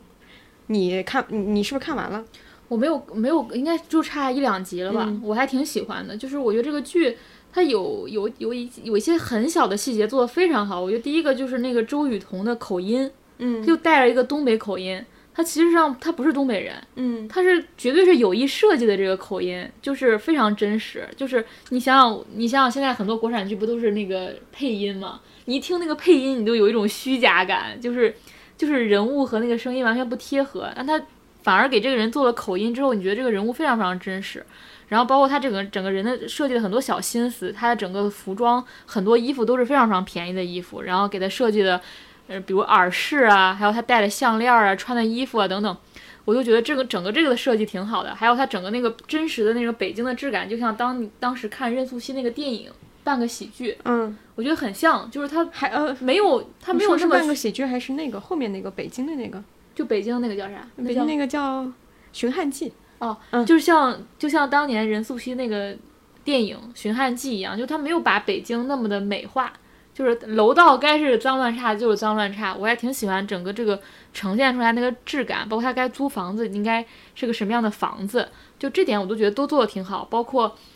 里面有一些她们闺蜜之间的交往，有一些碎词儿。其实那些碎词儿对反而显得非常的真实。我记得有一个叫拿酒的，对对对，我说那个拿酒的，就是他去拿酒，然后他他说给我也拿一瓶，他说你怎么知道我拿的是酒？他说你还能拿什么？这就是对非常日常的一个一个一个对话。对，还有记得就是那个，我记得那个简一凡醉酒的时候，他就跟他说：“哎呀，你看这小脚什么什么之类，嗯就特别特别碎，毫无意义，但就是你生活当中会说的话。嗯，他把这些细节注意到，我觉得非常非常好。这个剧的演员加分蛮多的，就是而且他几几个演员都不是那种特别有名的演员，但是给观众带来的那个亲和力的那个感觉非常近。就是我会发现现在观众对于剧的一个要求就是你要得让我有进入你的空间，嗯，就是北镇南园就是很典型的，就是我完全不想进入你那个你那个环境，你们的生活跟我没有关系。像理想之城就是我我可能想进去，但你没给我那机会，你讲的都是些啥呀？嗯对，然后这个就是哎一看这些人我也觉得挺亲切，挺像我们身边的人的。生活我也挺对，然后我就对，就是很容易就进去了。对，然后我不满的地方就里面爱情的部分吧，就是虽然他那个表白桥段什么，我觉得做的很好啊，就是他们去在医院的一个车上非常随意的情况下就表白了，也不是那么多正式，然后也是女生的一个逼问情况下，那个男的就说了，就非常的非常，就整个这个剧很多地方都让我觉得他跟我的生活已经无缝衔接了，但是它里面我不喜欢的部分，就比如说他一定要还是跟上司谈恋爱，你的前男友还是会出现在你的公司。当然，我知道他在架构这个剧的时候，他为了让剧情更集中，他好像不得不做这样的事情。但这一部分就是让我觉得有点损伤这个剧和生活贴切的部分。然后我也很喜欢这个剧的，就是片名，就它没有是以北京为主，它不是说我在北京挺好的，或者我在一个大城市挺好的，就是大城市再好，它还是一个他乡，它就没有把这个东西作为一个。就是就是那叫什么都市本位还是什么的，就是大城市就是中心，就是主流。但他这个他用他乡这个词，就是甭管你这个地方多牛逼，你就是他乡。我觉得这个整个这个立场摆的是对的。嗯好的，哦，我我我我看这个剧的时候，我突然产生了一个疑问啊，但是我也没有什么那个答案，就是我会觉得我们小时候不是有很多都市想象是来来自于这样的剧嘛，就什么男才女貌啊，嗯就这种剧，就是当时我对上海、对地铁、嗯对那种就是毕业之后公司这些所有的想象，可能都是来自于那部剧。然后我就会想说，现在的现在的那个年轻人，他们对都市的想象是来自于哪儿呢？还是说他们已经不需要都市想象了？比如他们通过抖音或者通过快手，或者说通过在北京也有，在他在家里也有的蜜雪冰城，已经把这种都市想象给拉平了？对还是说他们也会有一些这个我觉得很有意思，我觉得跟我们小时候完全不一样。我们觉得我们小时候的渠道其实蛮单一的，现在我会觉得，就是你看拍一个 vlog，你完全知道那个地方是怎么生活的。所以其实我看这个片子，我我有个感触，我觉得现在确实拍电视剧很难。我的感触就是，反而因为它太真实了，我进不去，因为我觉得太像身边人的事了，嗯就是没意思。我为什么要看？就我根本就不关心这个人命运，因为我我周围有十个这样的人都是这样子的，就包括我印象特别深的就是第一集里边那个人，他的房子被那个人说他房租其实交给了黑中介嘛，然后就发现回来其实是那个呃那个房东就来要收房子。那其实我在北，比如说在我北京生活的人，我比如说很多朋友，包括我自己，甚至都碰到过这样的事，就是比这激烈一百倍的事情你都碰到过，因为我们在北京是要拆隔断的，就是你回家下班回家发现你的一面墙被砸了。嗯，就是比他那个要激烈非常多。就是你发现其实他也是一个普通生活的东西，而你的普通生活甚至超越了那个呃他的这种日常生活。所以我我当时就觉得啊，我其实并不关心中那那个人人的命运是怎么样的，因为觉得很普通。嗯，当然，我觉得这也很困难的地方，就是反而其实在这几部剧里边，我其实更喜欢那个突如其来假期。因为我一开始对那个女的命运我是感兴趣的，因为她开始表现的像个神经病一样，嗯你不知道她是什么套路，就你很关心这个人，这个人怎么回事儿？可能她家里原生家庭出了问题，然后呢，她好像对待自己的工作也很随意，然后她男朋友是一个很奇怪的状态，你就会对她感兴趣。然后其实你发现所谓的就是她其实是定制在 B 站上放的嘛，它很像 B 站流行的那种东西，它非常像每集像一个以第一人称视角拍的一个 vlog。就是你发现那个女主角其实每天晚上写日记，嗯，就非常像她把每天晚当天她白天的素材拍成了一个第一人称的东西，然后给她的所谓的订阅者看，非常像这个东西。它其实不是一个，我觉得不是一个我们传统上认为很很完整的电视剧的那种形态，甚至它的故事都是支离支离破碎的。但它其实展现的就是一个所谓人我是怎么想的，然后我当时的心情怎么样，然后我今天碰到什么人是是怎么解决这些问题的。它其实是这么一个东西，我反而觉得很奇怪的原因，我发现是不是因为我的短视频看的够多了？嗯其实我反而能接受这种以短视频短的形态去表现一个人物。哎，这个人你就我关注一个，比如说我关注一个 UP 主，我肯定是对他感兴趣了。那他一定是有什么地方让你感兴趣的。那其实我看的是 UP 主这个人，或者我是我看的这个电视剧，实际是我对这个人非常非常感兴趣。哪怕他的故事线我未来无法预知，也没有戏剧性，但是我就欣赏这个人，或者说，我就是爱关注他，是想知道他未来以后怎么办，那我就会去看这个东西。这个也许是一个新的逻辑，就是如果按照我的观察的话，比如说在快手、在抖音、在 B 站，大家很多时候关注一个博主的时候，你其实就是想了解他生活嘛，你其实也不指望他的生活多么波澜壮阔，明天又怎么样，后天又怎么样，你只是想了解这个人而已。所以那个电视剧对我来说，现在反而反而是一个看起来更轻松、更习惯的一个东西，对吧？而不像是一个传统的电视剧，里边有各种起承转合，有各种嗯、呃现实主义的东西，然后各种呃更好的社会意义，反倒是把这些东西揉碎了。这个我觉得可能是一个挺有意思的变化，至少对于我自己来说是一个呃蛮新的事情。嗯，我也说两句吧，就是那个我也看了，然后我没有看完，但是我确实同时看这两个剧的时候，我会觉得看《突如其来假期》的时候，给我的轻松感会强一点，它整体会更轻盈，它里面有很多一些你觉得没有必要或者说有点过于飞的东西，它不是那么的完整和工整啊，它没有那么多东西，但是你会看它的时候，你会有好奇感，就是你会大概可能因为也是因为我们做这个行业的，就是你你会好奇说这个人物命运的走向会怎么样？它里面也没有一个明显的，就是所谓的要给他配一个男主角啊，或者说突然又来了一个女租客啊，他们俩之间的关系会怎么发展啊？就整整这些东西，你是在看这一集的时候是有一点预想不到下一集会怎么样的。然后突如其来假期可能给我的一个感觉，仅仅针对我啊，就是一个是我会觉得它离热搜还是有点近，另外一个是我我看到这一集，我有一点知道他现接下来要怎么写。我我可能是因为这两个点，所以我一直对打开它是有一点负担，但是我觉得它的那个细节落地是做的比较到位的，就是是不是说完全就是说只拿了一个嗯一个一个故事套过来，然后演员的表演和导演等等这些都给他这些故事和人物加了很多的分，嗯。刚才你们在讲的时候，我突然想到，所谓的都市想象应该是被万达广场拉平的，嗯，因为每个城市都有一个万达广场，都长一样，你你不需要去另一个城市的万达广场了。就是不仅有抖音、快手、网络这种平台的影响，其实也有这种统一的商业地产的影响。是啊，甚至连金圈这种文化上的东西都变少了。就原来我们大学毕业之前，其实你对金圈是有向往的，那时候嗯看奋斗。对那现在连这个东西其实都被消融掉了。对就你不知道，比如说我们去的陌生城市，它的吸引你的文化在什么地方？当然有可能是一个一个演出是吧？或者只有北京、上海这样的地方才有的一种文化活动。嗯，我们接下来又再讲一个国产剧叫《扫黑风暴》，呃，王老师先说吧，好久没发言了。对《扫黑风暴》是我最近大概看了六七集了，应应该。然后首先我觉得他的演员的表演还是蛮好的，就是如果你看过以后里边孙红雷那个表演，尤其是呃这几集里边他有个在笼子里边大概两秒钟表演，那个表演太精彩了。两秒，两秒钟，两秒钟，你看你就知道那个什么叫神级表演。然后另外里一个角色不是那个刘奕君演的嘛？这个角色设计我觉得很好，因为刘奕君终于演好人了。因为他原来老演坏人，但是呢，他演个好人又像一个坏人，他演的其实是一个警察。但是我觉得这个设计很聪明，选他做这个警察，为什么？因为他演的其实是一个好人，所有人都知道他是个好人，但是因为他演坏人演太多了，所有人都看那个警察像是一个坏人，大家就会就会猜那个警察是不是个 dirty cop。但其实，在国产电视剧里边不太可能是 dirty cop，但是呢，就是因为这种刻板印象造成了一种张力，大家会怀疑，哎，是不是这个警察有可能是坏人，是吧？这个我觉得也很有意思。然后其中还有个演员，我觉得演的还不错，就是那个演老宁的那个杀手的那个演员叫葛四，他也很有意思，就是他也是用一个洒水车来杀人的。他洒水车杀人的时候放里边放的是祝你平安，对，里边祝你平安，祝你平安，然后他就杀人，就是这样子。所以里边其实很多很好玩的细节还是蛮好的。然后这个片子很大的一个突出特点就是，它其实是根据几个国家重大真实的这个扫黑的案改编的。就比如说，呃，其实目前能看到有四个案子，大家可能比较了解的一个是湖南的那个操场埋尸案，就是其中有这个案子，这个案子是当时二零一九年湖南新晃县学校跑道里面挖出了一个尸体嘛，它其实里边有个角色叫麦自立案，其实就根据这个案子改编的。然后还有一个大家很知名的案子就是孙小管，其实里边有个角色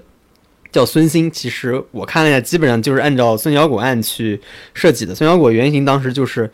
呃，云南警方当时抓到一个所谓故意伤害罪的嫌疑人嘛，然后一看一发现一查，其实是十几年前就一审被判处死刑的人，然后就去查这个怎么回事儿，然后后来其实是中央扫黑除恶第二十督导组远赴云南，其实是一个非常有意思的故事。然后他在这个扫黑风暴这个剧里边，他其实是把这四个案子串在一块儿了，做了一个改编，所以我觉得还是。挺巧妙的，然后加上演员的演技在线，当然是我觉得是，首先是中老年演员的演技一定是非常在线的，有的时候去到那个青年演员的时候有点跳戏，但我觉得整体的氛围还是不错的，尤其是呃，比如说督察组和当地官官员的几个场景构造，比如说一开始在一个食堂吃饭，然后里边的表演，然后包括后来这个。呃，在各种酒局上的表演，我觉得其实都是蛮到位的。尤其是孙红雷去打打架，打架一个酒吧叫十二兽酒吧，那个酒吧是真实存在的，在长沙。就是你搜新闻，你搜那长沙十二兽，其实是你可以搜到那个新闻的。所以他在里边其实用用了大量的那种真实的细节，包括一些人物的设置，就是。大家有兴趣可以搜那些人名，其实很多新闻上都有，就是他做了很多这种细节上的处理，这是让我觉得很有意思的。因为我之前做新闻的时候，比如说这几个案子，其实都关注过，嗯，所以他利用里边的一些做改编，然后你又能从现实的案件里面做一些呼应，这时候你看起来就会比较过眼。对，然后其他我觉得，呃，比较正常的就是所谓的这种呃扫黑案子或者这种呃反腐案子，其实就是。破解那个圈套圈的故事嘛，比如说这个里边的情节就是那个马帅的角色，他其实套的是一个区长或者是一个副局长，然后这个副局长再套着是副市长，副市长可能套的是市长和省副省长。其实这个逻辑就是一步步从，呃，警方从各种的小的这种线索里边一步步去挖更大的蛀虫，所以这个是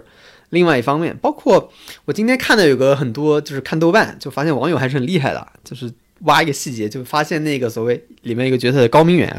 目前看好像是大 boss，但他肯定不是大 boss，因为出来出现的太早了。他其实里边很多细节，今天我看的那个细节我也没搞懂，就是他家里挂了一个旗袍，那个网友发现那个旗袍是汤唯在《色戒》里面穿的，就不知道什么意思，所有人都在猜什么意思。但我看了那个图，确实一模一样，就是你不知道他隐含的意思是什么，因为他确实，呃，他家里面也有个角色，就是所谓。呃，原来叫麦萌萌那个角色，就那个人可能会穿那个旗袍，但是究竟是什么含义？比如说是王佳芝跟呃梁朝伟的那个关系呢，暗示了一种关系呢，还是一个什么意思？到目目前还没出现。但是类似这样的细节，在这部片子里面是非常多的。如果就是对这种东西感兴趣的人，我觉得会看起来非常过瘾。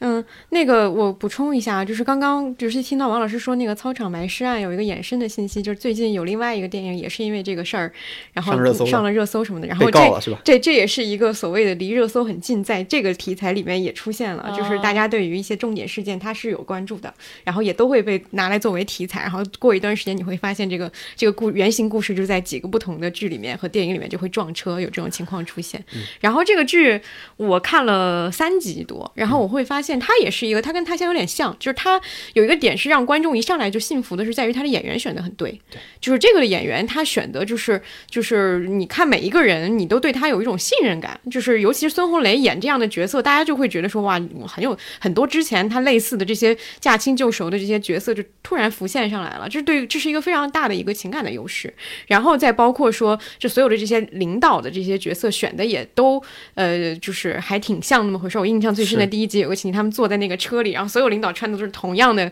一个夹克夹克的衣服，然后坐在那儿，大家说一些那种场面话，或者说在那个吃饭的时候，那些东西就是整个的这个气氛和那种呃有有拿捏尺度上的那种狠劲儿是比较好的，也是他作为这个题材能够在现在的时候。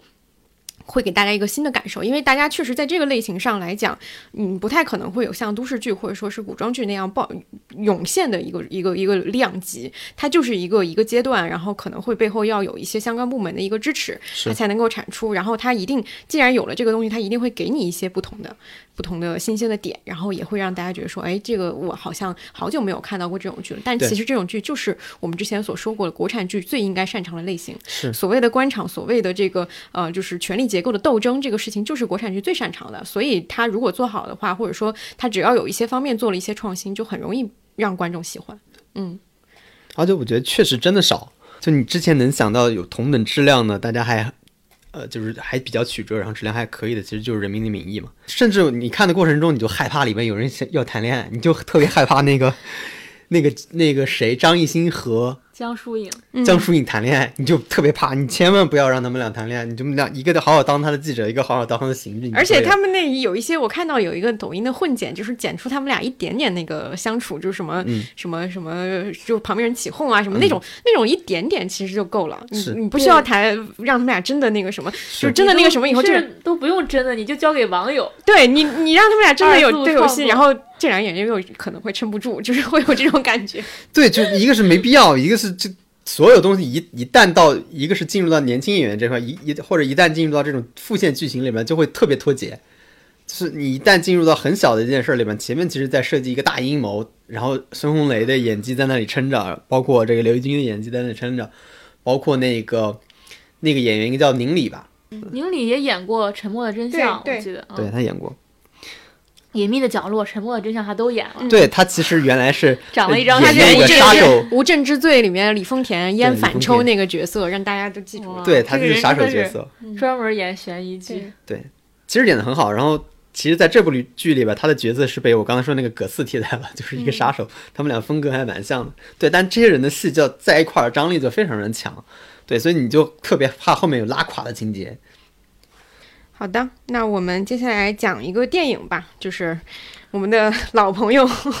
板垣育二老师，板垣育二老师的新的电影叫《花束般的恋爱》，然后这个电影也是很早之前知道有拍的时候就一直很期待要看了，然后终于出是今年资源了。一月在日本上映的。对，然后这两个人也正好是之前讲的那个短剧开始了的已经合作过的，就是苏打跟葱花嘛。然后这个这个电影就是，我觉得它就是一个非常符合你期待的板垣育二的电影，就是板垣育二会写，然后他给你的那个东西也非常的恰如其分，然后你会呃很感动的点在于说，哎，就是当大家都不知道该怎么写和没有人写这种非常平实、非常朴素、没有任何强设定的一个所谓都市恋爱故事的时候，他还是在写，而且他写的还是有让你触动的点。就是我的一个感受就是说，呃，为什么这种类型的剧难写？其实是因为它，呃，就是要写一段感情的，就是。整个的这个花期嘛，我觉得他说这个花束般的恋爱特别准确，就是就是整个的对会凋谢，然后从开始的开始到那个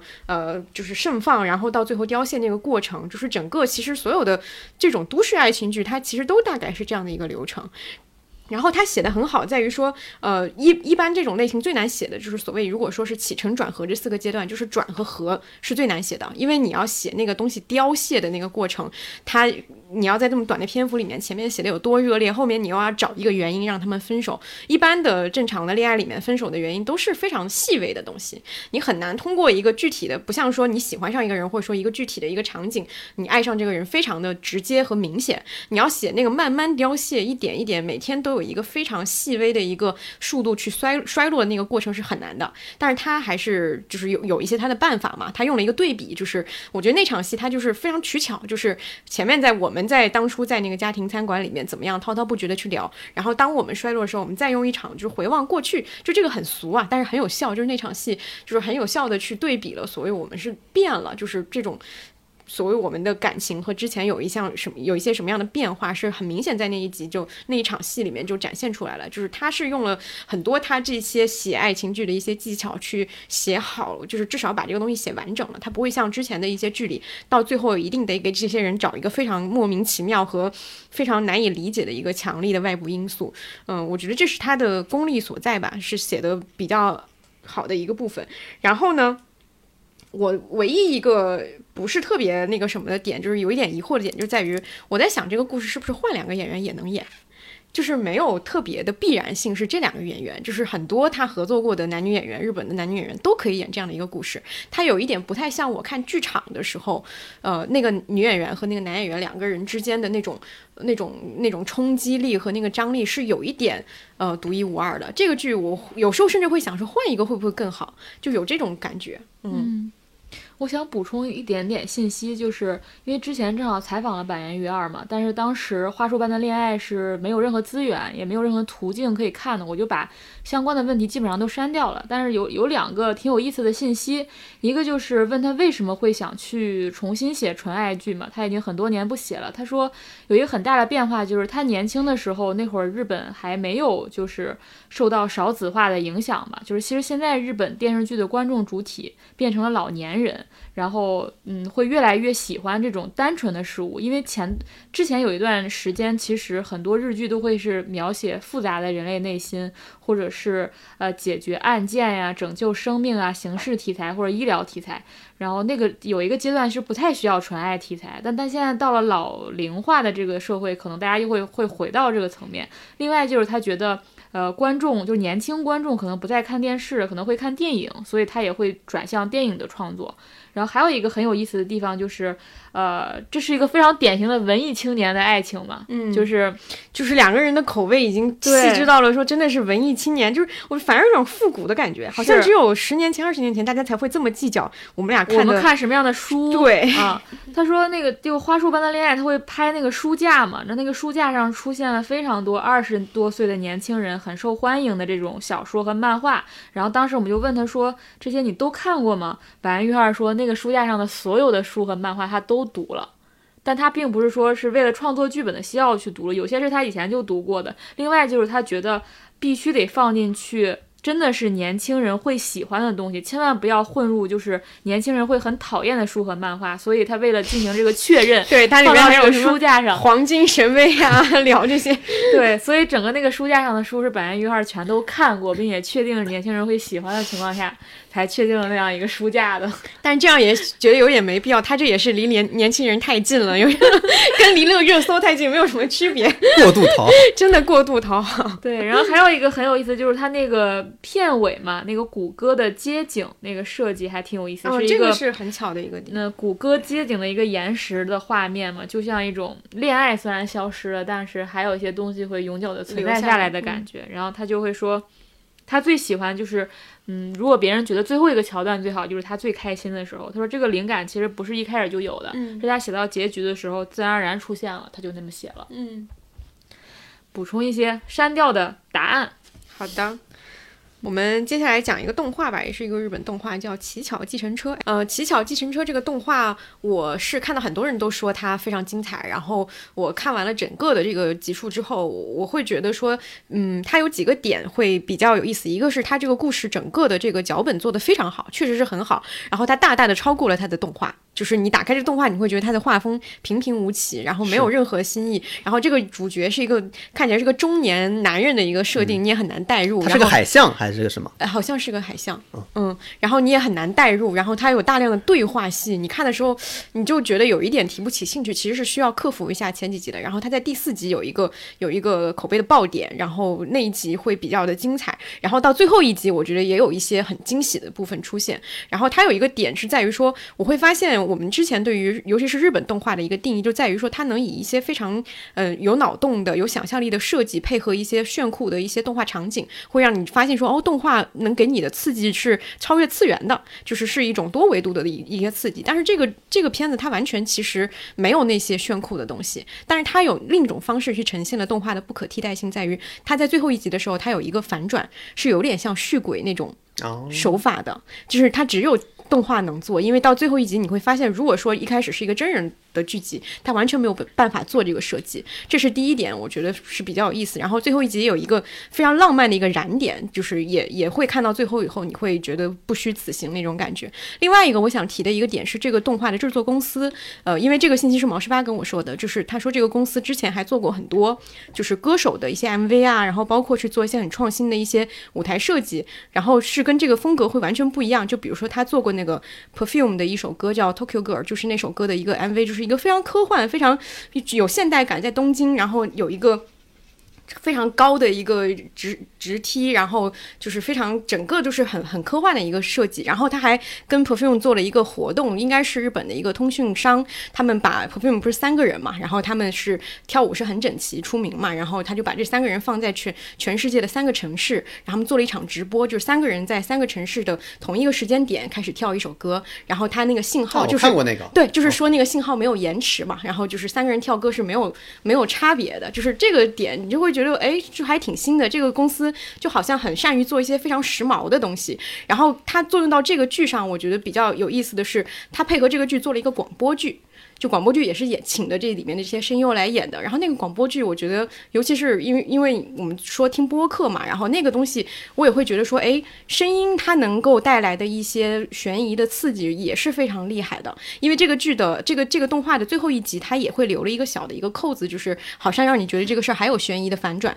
然后它在广播剧里面，它也有几集是做了这样的设计，不是里面有三个那个猫嘛，他们那个组合嘛，它有一集就是它这个广播剧是怎么设计，就是里面有一个长颈鹿，应该是在正剧里面是有一个这样的边缘的角色，他捡到了一支录音笔，就他有一个录音笔，他把他要把这个录音笔在不同的这些角色里面去进行一个流转，然后他定时去回收，然后去听那个录音笔里面的那些声音，他们都怎么对话的，就是他每一集都是很短很短啊，每一集都是这样的一个主题，就是录音长颈鹿拿过来说，哎，今天这个录音笔里面又放了什么，然后越听越毛骨悚然，就是它里面可能听到了所谓的这个案件的一些真相和这个谁是凶手的一些东西，对这个就就非常的，他首先他用故事性去穿起了这个广播剧的形式，我就是一个录音笔，然后又用这种声音的东西，到最后你看到最后也会有一种，虽然你没有看到任何画面，依然有一种毛骨悚然的感觉。就是我觉得这就是这个作品给我最惊喜的地方，就是他在呃脚本上。它更多做的是脚本的设计和脚本和声音的设计，而不是脚本和画面的设计。明白。嗯，其实我自己有一个非常喜欢的点，就除了你你刚才说的那些，就你就发现这种类型的番剧里边金句会特别多。就是他金句多，为什么多？是因为他经常会把一瞬间那种心理过程说出来。嗯，大多数人是说不出来那个过程的，非常快，可能两秒钟就过去了。但是他其实我自己印象中，板垣老师其实以前写会会很擅长做这些，但最近好像功力不是很强。但是这部剧里边有大量这种东西，就是比如说那个在星巴克写搞过于做作什么的。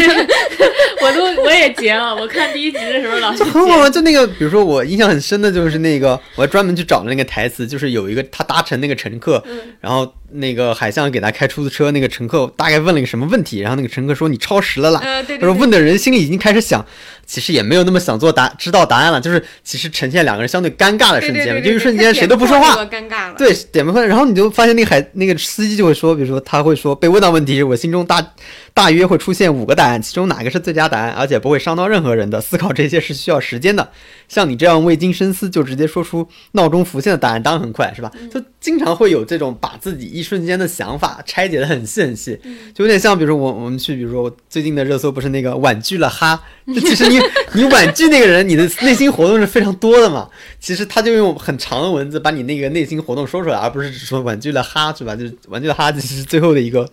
很不走心的东西。其实你的内心活动是非常多的。然后这种剧他会把各种各样的内心活动呃说的非常细。当时我看完一集，哎，我就觉得这种很好，我就有的时候就会舍不得看第二集。你知道第二集肯定有更多这样的嘴炮，更多这样子的这种呃乱七八糟的，看上去很乱七八糟的是吧？中间我记得还跟谁聊一个动物，也是聊什么相信自己的价值观，保持自己的信念也是件好事。但是呢，只要别人不认同自己，就贸然认为别人是这种蛮汉，对日本京剧就特别日本京剧的特别特别多。然后那个，然后那个出租司机又显得像是一个很古板一个。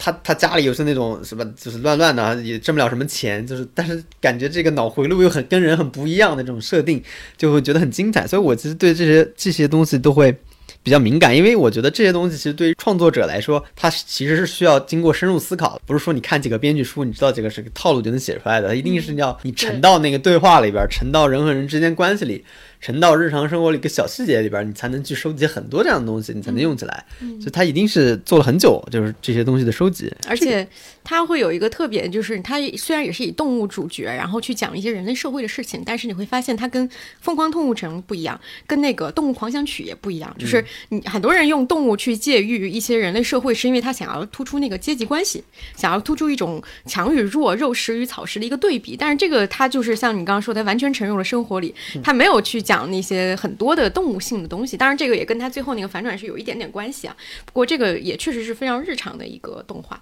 嗯。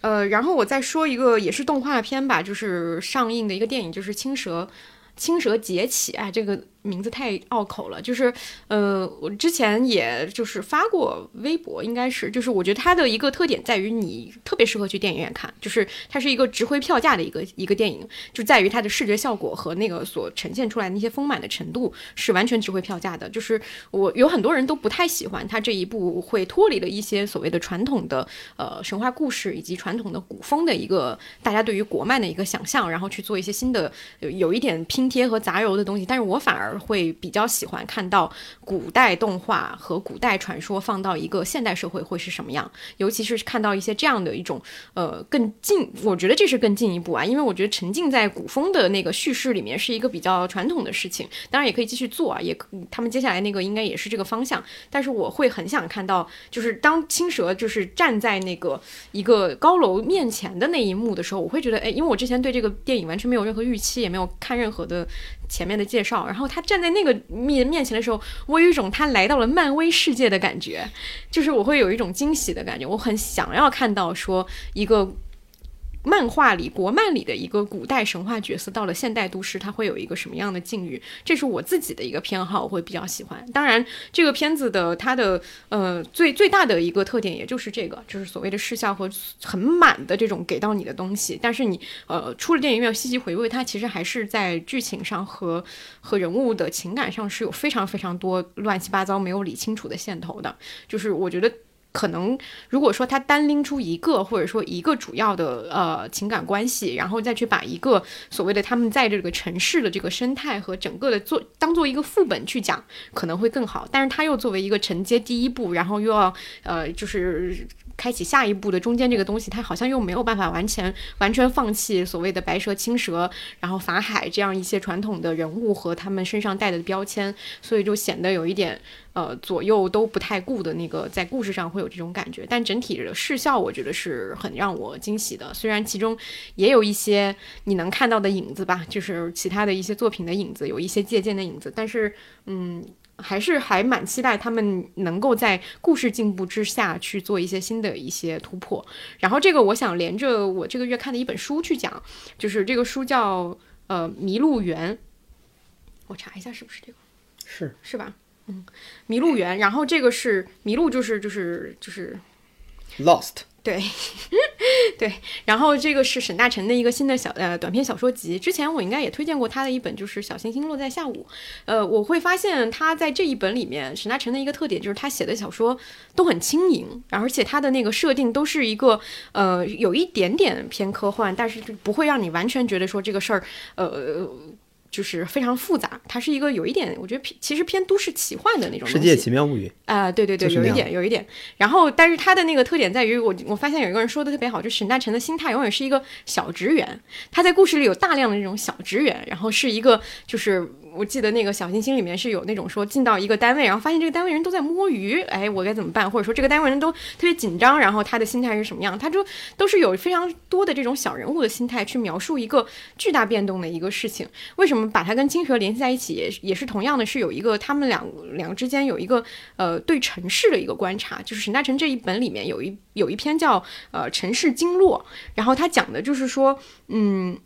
陆地经络啊，一个就是一个早就消失的商场，但是周围的这些居民好像当做这个商场还在营业一样去对待，然后外来者就会觉得说，哎，这个事很惊奇，为什么他们明明这个商场就已经衰败了，为什么这些人还在就是这么样的去去去推崇它，或者说是觉得说这个事儿还真实存在？然后其实你会发现说，他这个的。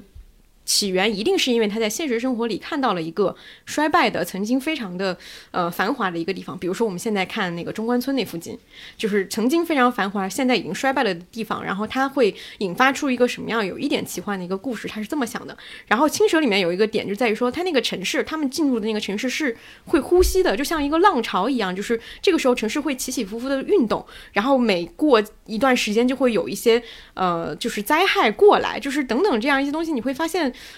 好像我很很很想要看到这样的想象力的故事，就是你对这个，你作为一个生活在城市里的人，你城市不是一个死的一个生命体，它可能也是有它自己的呼吸的，它是怎么样去对待生活在这里面的人，然后或者说你在这其中怎么样去感受那个城市的呼吸，这两个突然有一种，我刚刚突然想到一种通感，然后都是我觉得还挺挺迷人的一个一个一个方向吧。然后呃，沈大成这个书就是看起来很轻松，就是它每一篇都很短嘛，然后看起来以后就是非常的让你有 一种在繁忙的生活里面有一种呼吸感的感觉，也是他一贯的一个特色。看他的东西都会感觉到一种轻盈的一个一个感受，嗯，是我推荐的一个原因。好的，那我们推荐部分进入到综艺的环节。嗯、先讲一个国外的一个综艺，叫《克拉克森的农场》，然后那个老头。他以前做过很多期的那个，就是呃 Top Gear 呃，对对，就是一个赛车综艺，我觉得比《速度与激情》好看很多的一个 一个车关于车的一个综艺。是，然后他是他们当时是三个人嘛，对吧？对，那个节目是三个人，然后他自己就是出来，现在他做了一个节目，就是叫克拉克森的农场，就是他回到自己老家的一片地，然后他要在这个这片地上去做一个呃农场主，然后在里面就种植植物啊，种植农作物啊，然后去养羊啊等等，有这样一系列的一个动作。但是是但是整个的这一季我还没有完全看完啊，但是就是呃，他整个最后应该是失败了，对吧？就是他没有以一个非常。强烈的目的说，我一定要成功，然后也没有节目组去推动他一定要成功，就是看这个人。看你怎么定义成功失败，嗯然后结尾是比较有意思的。嗯对我我可以先简单说说，可以，就他其实是这个原来就是他的农场，他原来是雇人在做这个事儿的，就他其实是农场主，然后那然后他可能是为了做这节目或者自己突然发疯，因为这个人经常发疯，他说这一年我自己来做耕作这个地，所以他就来做这个。综艺了，正好亚马逊给钱，就 Amazon 他经常还调侃 Amazon 那个老板说谁你你这个给这么多钱是吧？然后我想玩一点新新新不一样的东西。然后呢，这个综艺比较有意思的是，它不像那种我们日常见过的日韩的那种田园综艺，或者是所谓的这种田园剧、小森林那样很小清新的东西，它其实真的是要用一种。呃，做现代农业的这种精神去展示这种农业的专业性和复杂性。我看完最大的感受就是，农业真的超难，农业真的超苦，农民真的超辛苦。靠天吃饭真的很重要。对，非常非常难。然后他的这种呃模式就是，嗯，他自己去做嘛。然后他经常的套路就是我有个想法，然后第二天就我错了，然后他又我他又有个想法，然后中间有个有个有个很出彩的农民一个农民小哥，那个小哥最后成了剧中最重要的角色之一。他说，嗯，基本就是我有个想法，那小哥说不，你没有想法，就是这样的。对，然后他一开始就耕地嘛，然后耕的非常差，然后那个小哥农民就非常着急，因为那个小哥特别有个性，你就发现他是真的典型的当地那种农民，他除了农业，他什么都不感兴趣。他才二十一岁对，，他才二十一岁，他最感兴趣就是他的明天，他想烫那个头发，他一直在换他的发型。对他人生中最重要的事因为他情就是他的，说我怕我到了中年，我头发就掉光了，对他非常有自知之明 非。常英国人。辅国人非常有自知之明，但是他对其他事所有事都不感兴趣，他不玩那个社交网络，他不关心明星，他什么都不关心。这人最关心就是，你看我教你耕地，你把地耕成什么样了，周围过来所有车都会看见这个地耕成这样的。他最在意就是你不要立个牌子说这个地是我耕的，他非常在意这件事儿。所以其他事他都不在意，所以非常非常有意思。然后我看的感触比较深的就是，呃，就是不知道是因为这个节目的效果，还是因为正好天给这个节目造成了这种效果，就是他他非常倒霉，他一开始耕地，耕完地就开始下雨，下雨就开始停着。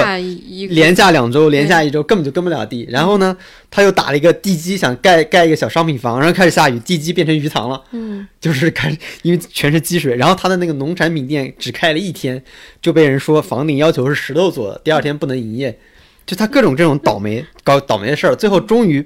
种的差不多了，就众多之疫情来了，这个节目真的有很多天然的你不知道这是综艺之神出来了，对，就疫情来了。然后呢，秋天需要干燥的天气播种粮食的时候，那个大雨下了八周，按照中国的说法，就是大概千年未遇，英国多少多少年未遇，那个报纸上都写了未遇之大雨，下了整整八周。然后到了第二年五月份的时候。那个需要雨水让粮食生长的时候，又遇到了有记录以来最干旱的一个春季，就是英国当地。然后呢，等要去卖东西的时候，是英国脱欧了。一个农场是一部欧洲史，真的是 脱欧以及疫情的影响，他们的物价变得非常诡异。第一周前，他那个小羊能卖一百英镑，然后一周之后只能卖五十二英镑了，就是因为脱欧和疫情这两件事对。，而且最搞笑是他第一集他就有一些规定，然后那个他就非常匪夷所思，然后那个那他那个。代理就是那个等于说他的那个助手就告诉他说，这个都是因为标准化的，就是呃欧洲的规定标准流程就是这样的，所以你不能那么做。他就非常匪夷所思，弹幕就说没关系，过几个月你们就 脱欧了。所以就是，就你发现，就一个就是呈现出非常倒霉，一个这你就发现农业确实是非常困难的，确实是一个靠天吃饭的事。最后的结果就是他最后赚钱了，赚了一百四十四磅，就是他花了一年时间赚了一百四十万，还其中还包含他用他的名声去卖他的农产品，他在那个社交网络上，因为他其实是很有名的一个人嘛，对，他他玩那个车玩的很有名，然后最后他到这个农场里买的一个拖拉机还是兰博基尼的，拖拉机。非常张扬的开进去，然后跟后面那个拖的那些梨全都不匹配。然后那个他家的仓库也进不去，对，就是这样一个。但是你发现这个，其实我看这个剧印象最深，因为我看这个剧的时候，正好我们国家那个河南发洪水，正好也提到了安徽的当时那个天气每年的泄洪，我就突然想起来，哦，原来我小时候很遇到过很多，比如我我很多朋友亲戚，然后上大学的同学，其实都从安徽各个地方带来。我发现每一个人几乎都跟我讲过同样的故事，就是我小时候怎么在一个木盆里滑着，然后发现我们因为一般放洪水都在暑假，他说我们我的暑假生活和他的暑假生活，他就跟我描述他的暑假生活是什么样。他说我就坐在一个洗澡盆里，你见过那种洗澡盆，就是小时候那种红的盆，红色的一个盆，或者是那个红色的木桶，特别小的小孩就坐在不是木桶，红色的那个塑料桶里边。嗯，他说有有的人就会比方说，你看我们那边有扬子鳄养殖基地，有一次我发现。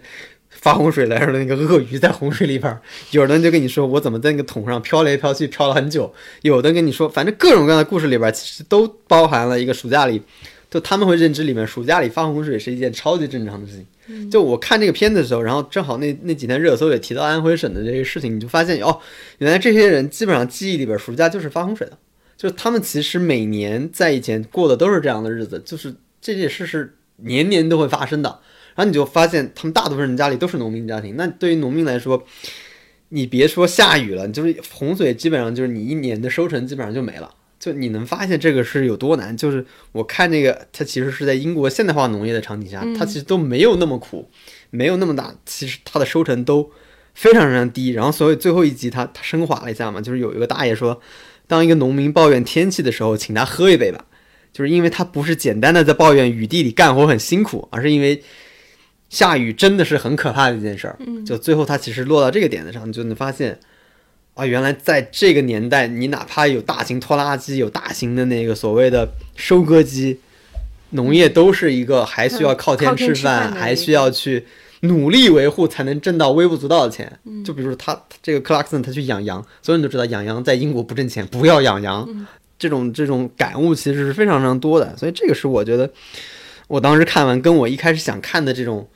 呃，心情其实是不一样。一开始你可能只想看个笑话嘛，你觉得人这人很滑稽是吧？他想做各种，他想自己养鱼，他想自己养羊，他他还用那个无人机去当牧羊犬，把那个牧羊犬的声音录下来，去去赶那个羊，就非常多好笑的事情。但最后他其实你能发现，主题呃蛮深。对主题其实非常非常深刻，而且跟我们其实有很多的联系，就是你会发现提到这个，你看完之后，你会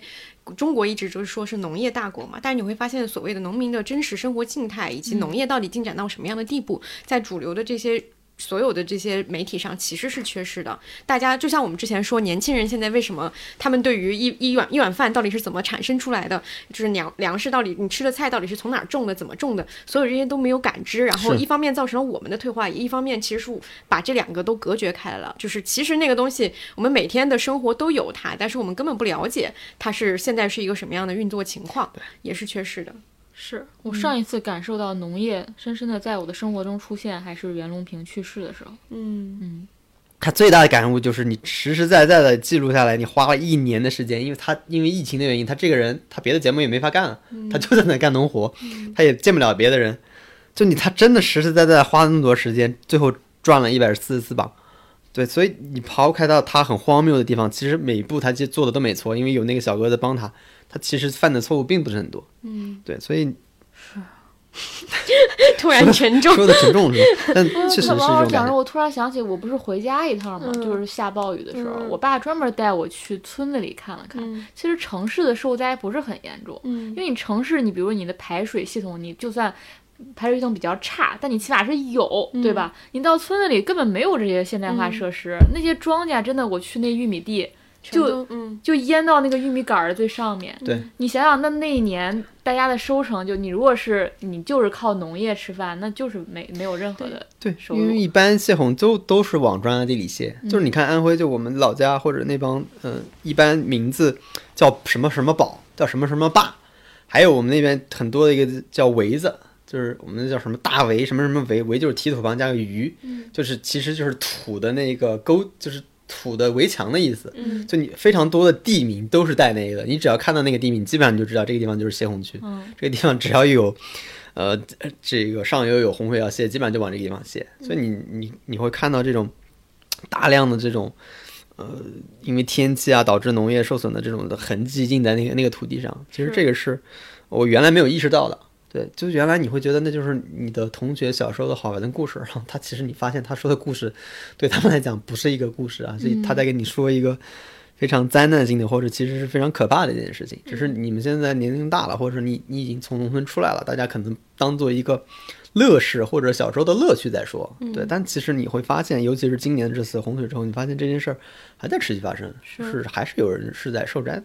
然后我还记得我当时跟我爸就在那个村口嘛，就是那个村口，你再往前走，你就得你就得借助一些装备才能进去了。我们在那个村村口蹲了一个一两个小时，然后我见到了我这辈子都没有见过的大型农业设备，就有些我叫不上名字，有些不是拖拉机，有些是是可能是什么收割机，有什么机，是那些机都非常大型嘛。是然后大家就要开着那个机器进到那个洪水区，嗯然后大家就在那个车上站得很高，这样就不会被淹到嘛。是，然后它就特别像那种，很像变形金刚，你知道吗？我作为一个城市人，没有看的是联合收割机，那对种超大的，前面特别大，然后你你从来没有见过那样的机器，你作为你在城市里长大，然后你都觉得特别像那种装甲设备，各种那种动画片里的装甲设备，然后开向那个红区，然后上面一堆人都在上面扒着那上面，特别那个那个画面特别的。特别的，就是虽然是非常非常惨烈的画面啊，但是是你从来没有见过的一个画面，就你也从来没有见过那样的机械，嗯那样的装备，就真的很像科幻电影里才会出现的那种嗯装甲那种那个。这个综艺里边也有，在啊在他就一上来花很多的钱买了特别多的二手的那个农业机械，特别嗯酷。对，特别酷，就是像那个是什么电影来着？我忘了，就有一个就是专门就是那个装甲打环太平洋。哦，环太平洋，特别像看环太平洋的时候那感觉。好，接下来还有一个综艺就是《再见爱人》，然后也是芒果台的一个综艺。我最近看到蛮多人都在讨论的。王老师是不是对这个综艺有尤为感慨。对给盛赞？对，我觉得很好，就是嗯，他我当时看的时候有一种，我当时看的那个帖子，就是你还记得，就是那个小三的那个帖子嗯，我也是，哦、我印象非常深。我跟王老师体会好像。我就觉得为什么好看，就是我发现那个帖子里边和这个节目，他们有个共同特点，就是这部分人他们其实是有一部分的坦诚在里边吧，他们呈现了一部分的自我，就这些人没骗自己。是。其实这就超越了我们现在所谓那些庸俗的国产电视剧一大截了，就剩下超越了一些庸俗的韩国综艺。对，就是就是我觉得最有意思就是他们对生活有一部分的自知，是有一部分认知的。这个认知不管是男男的还是女的，其实都有的。比如说你看那个所谓小三那个帖子里边，大家都在骂那个男的，但你发现那个男的其实是有认知的。他说他自己是空心的，他说他的老婆是实心的，这不就是认知吗？那其实他完全已经超越了所谓简单的骂一个男的是渣男，是一个所谓大混蛋。其实我已经我觉得已经超越这个。那这个这个综艺其实我觉得也是，就是剩下那一半可能他们自己都不知道。那个是什么东西？我觉得这就是令人好奇的地方了。他就需要通过综艺或者需要通过采访去挖掘他。比如说这个那个那个帖子里边男的说自己是空心的，OK，那你是空心的，然后呢，你的生活将要怎么过？你的未来是怎么过的？我觉得这是令人好奇的，是因为他至少他在某一部分很真诚的面对自己了。这个我就觉得很有意思，而不是说像国产剧里边好多国产剧，我现在感觉就是男性角色好像就是对自己一无所知的大混蛋，或者对自己一无所知的你就是这个渣男，但但他自己又不知道。他们就表现出我是一个渣男，是吧？女性角色表现就是为什么我又遇到这种一无所知的大混蛋呢？是吧？对就是每个人都呈现这种印象，就是好像男的对自我一无所知，嗯，那女的呢，好像又永远碰上这种倒霉事儿，就是你所有的女性和男性的沟通都停留在这个位置，就是男的不太行，OK，男的不太行吧？那你为了呈现女女性角色很行，你你的对手又很弱智，你永远呈现不了那个女性很有意思的一方面。这是我对国产剧的一个这就是最大的这就是就是感慨以前的英英雄剧所谓的就是正派再强，你也得反派更强，或者反派有意思，你才能这就是奥运会，你你。你老贬低伊藤美诚，你觉得他很菜，那你那你赢了他，你赢了一个菜鸡有什么意思呢？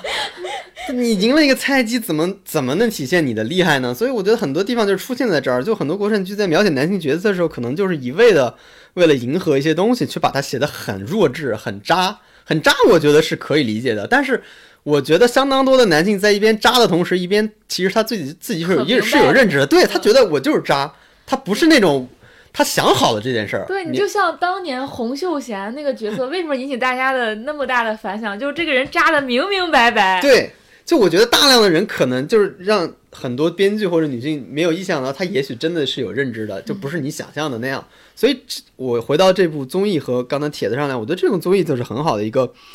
一个点，就是我发现里边的不管是男性角色和女性角色，其实都对自己有一部分的认知了。比如我印象最深的就是前两天不是上热搜的那个帖嘛，就倪萍说那个 我活六十年，没见过这么就中间有个有个男角色，那个人叫 K K 嘛，他他他老婆是那个童晨杰，然后他聊天说谢辉的老婆，对他谢辉的前前妻妻，嗯然后他现在他就说他对童童晨杰说，然后跟他们一一块聊天，他说如果我把饭做了，他干什么？他不就没事儿了吗？他就没有成就感啊。然后倪萍就很惊奇，他说我活了六十岁，第一次听到这个观点。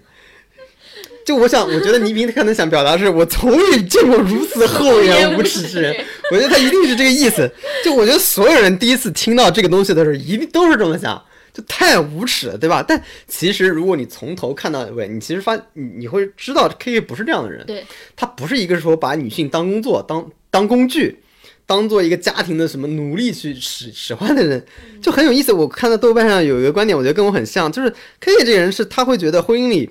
要有被家人需要的感觉才是幸福的，他觉得他很他提供给了一个童贞节一个一个把手，对一个一个东西，他觉得帮我，我帮你。他觉得这就是别人爱他的一种方式。如果我把这种方式剥夺走了，你不就没有方式去爱我了吗？对吧？就是他其实我发现很有意思，他其实认为幸福的家庭就应该是这样的，就家里就需要点烟火气。他说他就觉得男人就喝点酒嘛，有什么关系是吧？就是他会觉得。就是生活里这件事，其实你不能严肃的去讨论这件事儿，一讨论就全完了。嗯，他会觉得，比如说我们商量一天，比如你做三天饭，我再做三天饭，把所有事都定量。他会觉得，如果我们在生活里绝对公平的实现这些东西，他会觉得这就不是家了。他觉得家就是应该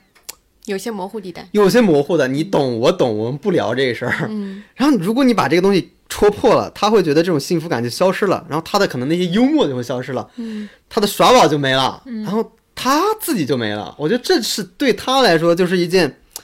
特别恐怖的事情。泯灭他的事情。对，所以你从这个角度理解，你是完全知道他不是那个意思的。对对但是比如说，你看他就是一个，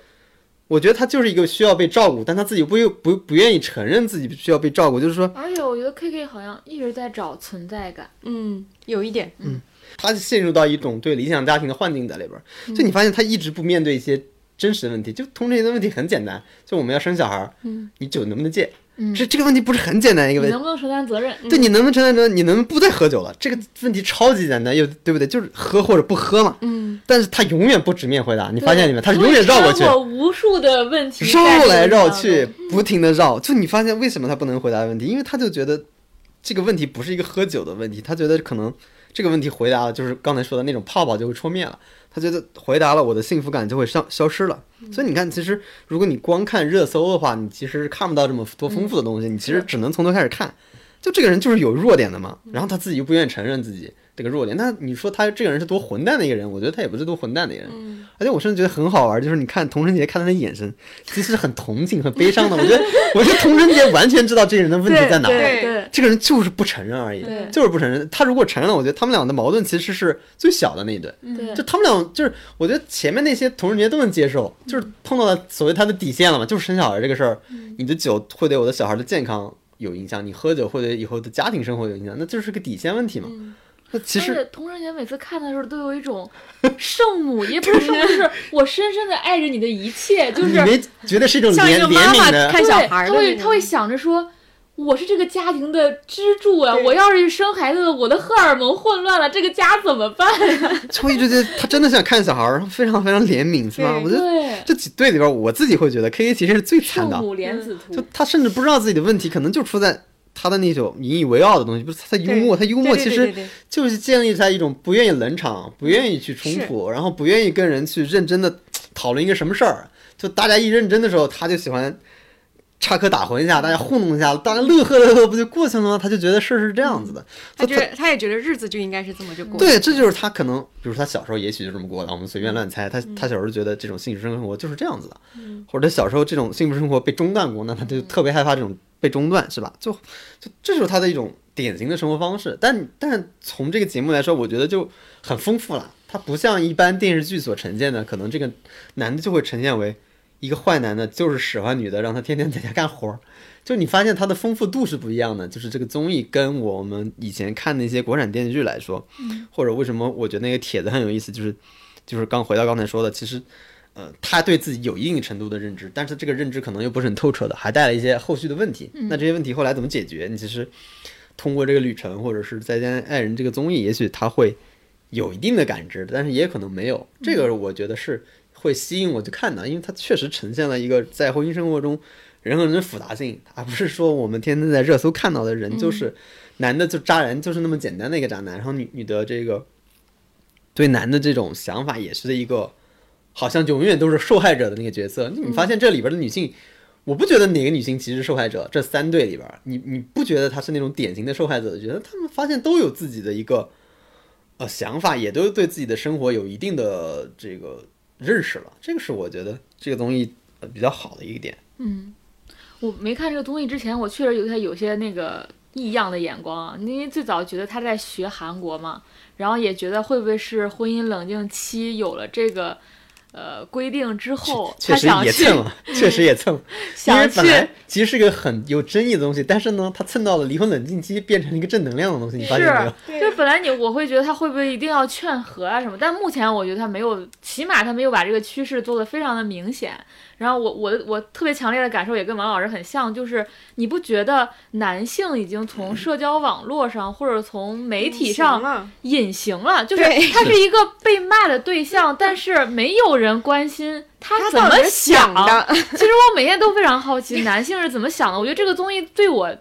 作为一个女性而言，最大的价值就是我去看看男性是怎么想的。我觉得这个才是我们去发展这个关系、推动这个关系往前走的一个非常重要的。就是你光骂他有什么用呢？你骂他这么，就是你你你要知道为什么会形成这样，就是。起码我是好奇的啊，就是他为什么会有这样的想法，他为什么会呈现出那样的状态？就像刚才王老师说那 K K 那个，我觉得是特别明显的，就是你光拿出那句话，你又是骂了一遍，对吧？就像你千万次骂过的一遍是一模一样的。但如果你去了解这个他那个语境，包括他在那个饭桌上，他讲了好多，他什么到上海他怎么融不入，他觉得。童晨杰在上海是有根基的，有朋友的，有自己的社交圈子。他好像觉得我离婚了，我就在这个城市一无所有什么之类。你会非常同情他，或者说他那一刻敢于把自己这种这么跟自尊绑定一面的东西摊开来讲，其实已经非常不容易了。我起码是在那样一个语境下，我不会因为他说这个话，我就觉得他厚颜无耻。嗯，起码不会，就像你热搜看到那样。我觉得这是个非常好的入口，就是真的有。人去让大家知道男的在怎么想，嗯嗯，另外就是你没发现这个节目，那个演播室的人非常的认真吗？就是以前的观察室老是就是好像是最最早他是被需要，就好像以前一些综艺要求你必须有个观察室，然后请个专家去。嗯，科普一些正确的价值观啊什么的。然后这个里面虽然也有啊，但是他整个演播室以郭采洁为主的 这个嘉宾非常之认真，就会做笔记，然后很认真、很投入去分析这个事情，我觉得非常非常好。就以前这个演播室太像个摆设了，太像一个。你在设置之下不得不做的一个行为了，但这几个人我觉得很可爱。郭采洁真的是在学习，真的是在学习，而 且他就当一个课来学，他真的每一个拿个小本本记，然后那个沈一斐说的说的好，他就哦说的好，就是，然后黄志忠说的哦这句特别好，就感觉他好像为了应付未来可能遇到的相同的问题在做一个准备，是对，吧？我觉得这个是一个点，就是他是真的也很好奇这个事儿。对，然后我刚刚听你们俩讲的时候，我也觉得是有一个点，就是是之前有一些社会事件的时候，我会特别讨厌或者说很害怕看到一种情境，就是有一些人被迫要把自己的家庭事件拿出来做一个讨论，要去自证，或者说要用别的方式去证明这个。婚姻里，或者说这个家庭关系到底谁对谁错？我觉得这是一个非常错误的一个观念，就是网友要拿出这样一个他们想要得到这样一个结果，这个是非常非常难受的。就是你如果自己过过家庭生活，你哪怕没有结过婚啊，你哪怕听你爸妈抱怨他们生活里跟七大姑八大姨那些细致的鸡毛蒜皮的纠纷，你都会知道说生活家庭生活里面有一大部分都是处于模糊地带的，它都处于这个人错了一点，那个人也错了一点，但是我们俩磨合磨合，可以把这个事情过下去，是因为我们。这就是相处方式，我们必然会有一些。这样那样每个人的不足，这就是一个正常的方式。但是你要把它真正放成一个公共事件，比如说像吴亦凡的事件，我们去讨论，但我觉得是没有必要的，因为它不是值得或者说不是有那个空间去讨论的事情。你最后证明谁对谁错的意义是什么？其实也是没有的。你你得接受说家庭生活里有大量的这种模糊地带。嗯，对。然后这个节目它其实就是给你展现了这种模糊地带。是以前是在公共表达里边、舆论场里面，其实没有合适的形式去讨论这个东西。对，大家现在唯一的形式不就甩截图嘛？对。那截图能表达多少这种真正家庭里的复杂呢？截图其实是非常的，截图就很像那种最极端的表达一样，对，就是它只可能是对或错，因为一般甩出截图都是带着目的性的甩的，要么就是渣和不渣，这种东西非常情绪是非常强烈的，它其实没有一个，嗯，它甚至没有录音有情感。非常非常生硬的东西，嗯，对。然后所谓断章取义，取义，我觉得这个词现在就是为截图设置的。这个成语就完完全全献给截图。什么叫断章取义？就是生活里的断章取义，对一个人的断章取义，对一个人人生的评价的断章取义，对一个人品格的断章取义，都在截图里边。嗯，这就是一个，我觉得就是一个表达形式的滥用，或者一个最恶劣的表达形式，就是现在的所谓聊天记录式的东西。嗯，那所谓综艺，我觉得就是他找到了一个。嗯，去呈现这个家庭生活一个比较好的形式，就也许我我不知道，我随便说，可能国产剧呈现它也有自己的问题，就大家遇到了各种各样的困境，那发现，哎，综艺也许是，呃，虽然是韩国人先发明，但我们拿来用，他发明 发明，那不能叫发明的吧？韩国人突破自我做这种，韩国人做到一个极致吧，就就不知道他脑洞怎么那么大，做这种，就你当时听到这种。呃，设计觉得还挺耸人听闻的，哪想起来把离婚离婚的还一块拍个真人秀呢？但你现在拍完，你就发现，哎，这个确实很大的这个很大的意思，就确实不是你想象的那种狗血的东西。如果他做的好的话，它其实是非常好的一个表达和交流的一种方式。对，这个是让人觉得，哎，综艺里还有这种做法是吧？它它它其实它有这种功能，它比这些我们所谓的。互联网截图要强很多。嗯，对，这个也是刚刚有说，就是说到说，我觉得它是一个非常好的，就是当我们现在大家很多年轻人都在说什么恐婚恐育，不想进入婚姻，都是在害怕嘛。就是其实你看这样的。就是你不是看那种，呃，有一种方式，你是你看恋爱综艺，它给你呈现所谓的这个东西的美好，它是一种吸引力。但是它你给你看一个破碎的婚姻，它其实里面呈现出那个复杂性，其实也是就像郭采洁记笔记一样，你会更明确的了解你要面对的东西是什么，或者说你可能会面对东西是什么，你对它有一个正确的期待，而不是一个要么把它放很高，要么把它放特别低的一个东西，可能会更好的帮助你去面对这个可能你之后会面临的一个课题，而不是说，因为我我这个其实是想放到一会儿那个个。人个人分享的一个环节说，但是我也可以先带一点，就是我觉得你去给他下一个判断是是特别容易的事情，但是我现在越来越觉得这个东西没有什么建设性了。嗯，而且这个综艺里面有一个人一直深深的对我有一种迷之吸引力，就是郭柯宇。我觉得他可能，我也想到那个小三的文章，有一点就是，我觉得他就是那个实心太太。嗯，他很像那个实心太太，他有一个非常完整的。内心的安放之处，然后他整个人呈现出来的状态就是非常之沉静，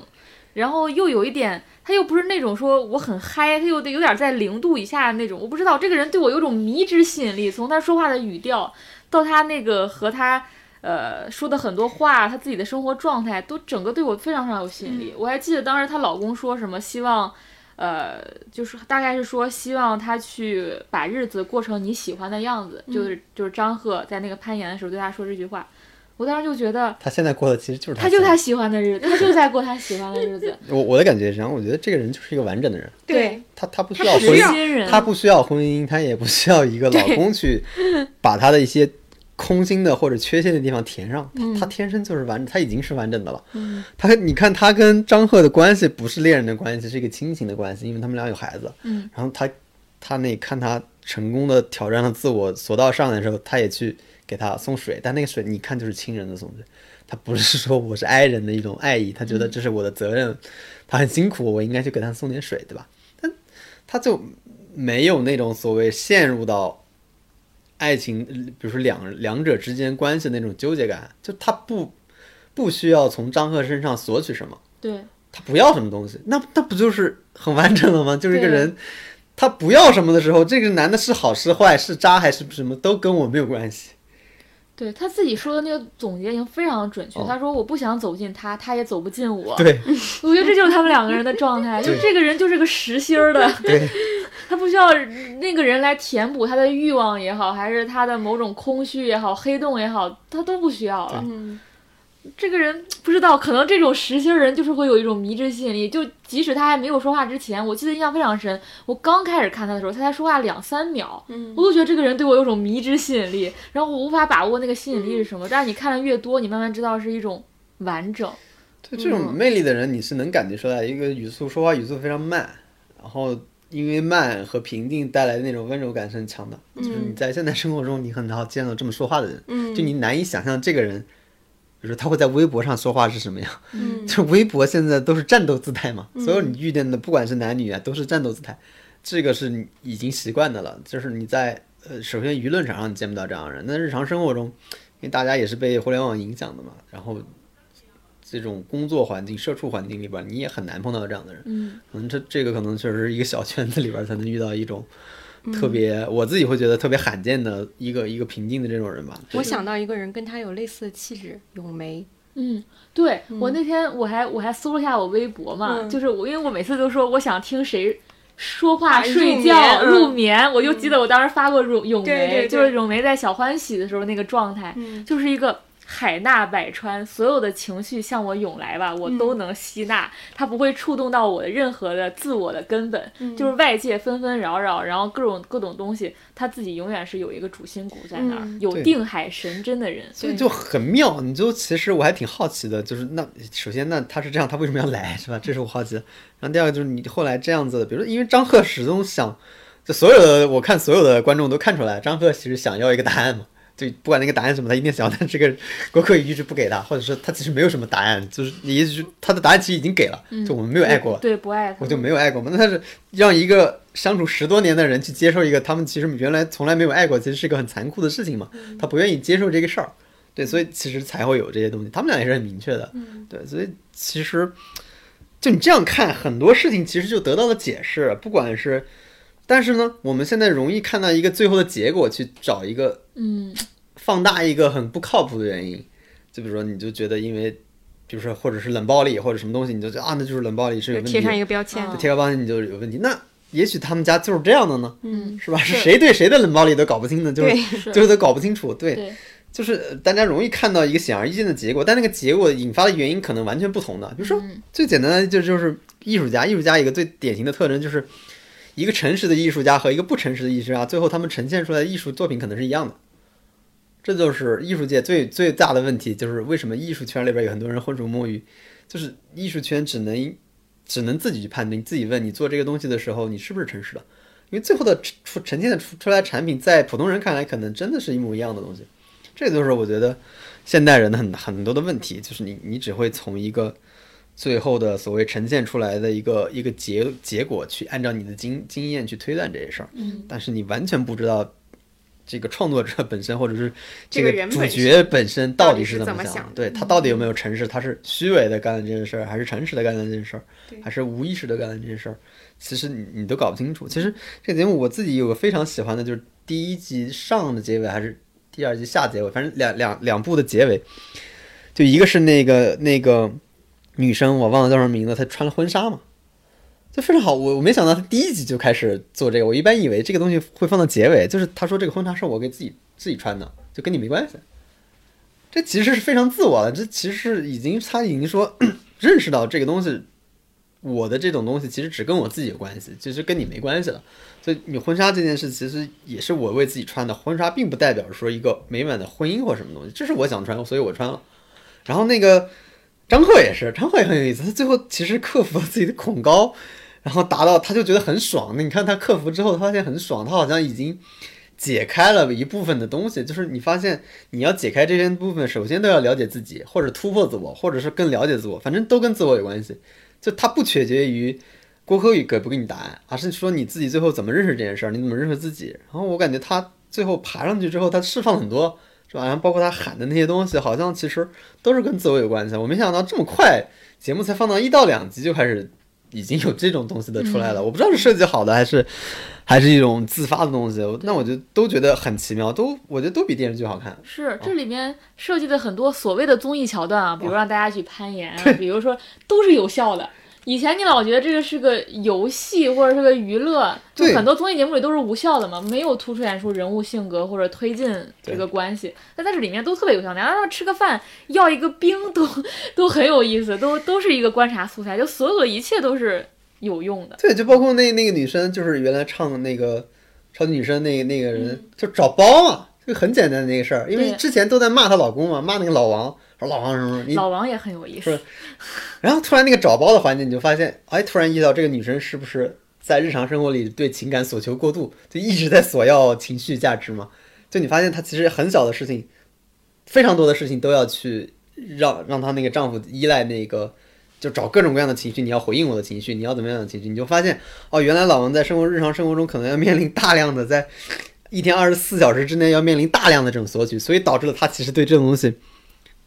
已经脱敏了，或者说对他来说是一件非常大的负担的这样一件事儿，就是而不是说像一开始呈现那样，他是一个没有感情的冷血的，不知道怎么去回应情感的一个人，就有可能是这样，但也有可能不是。但是我就觉得节目组在这方面的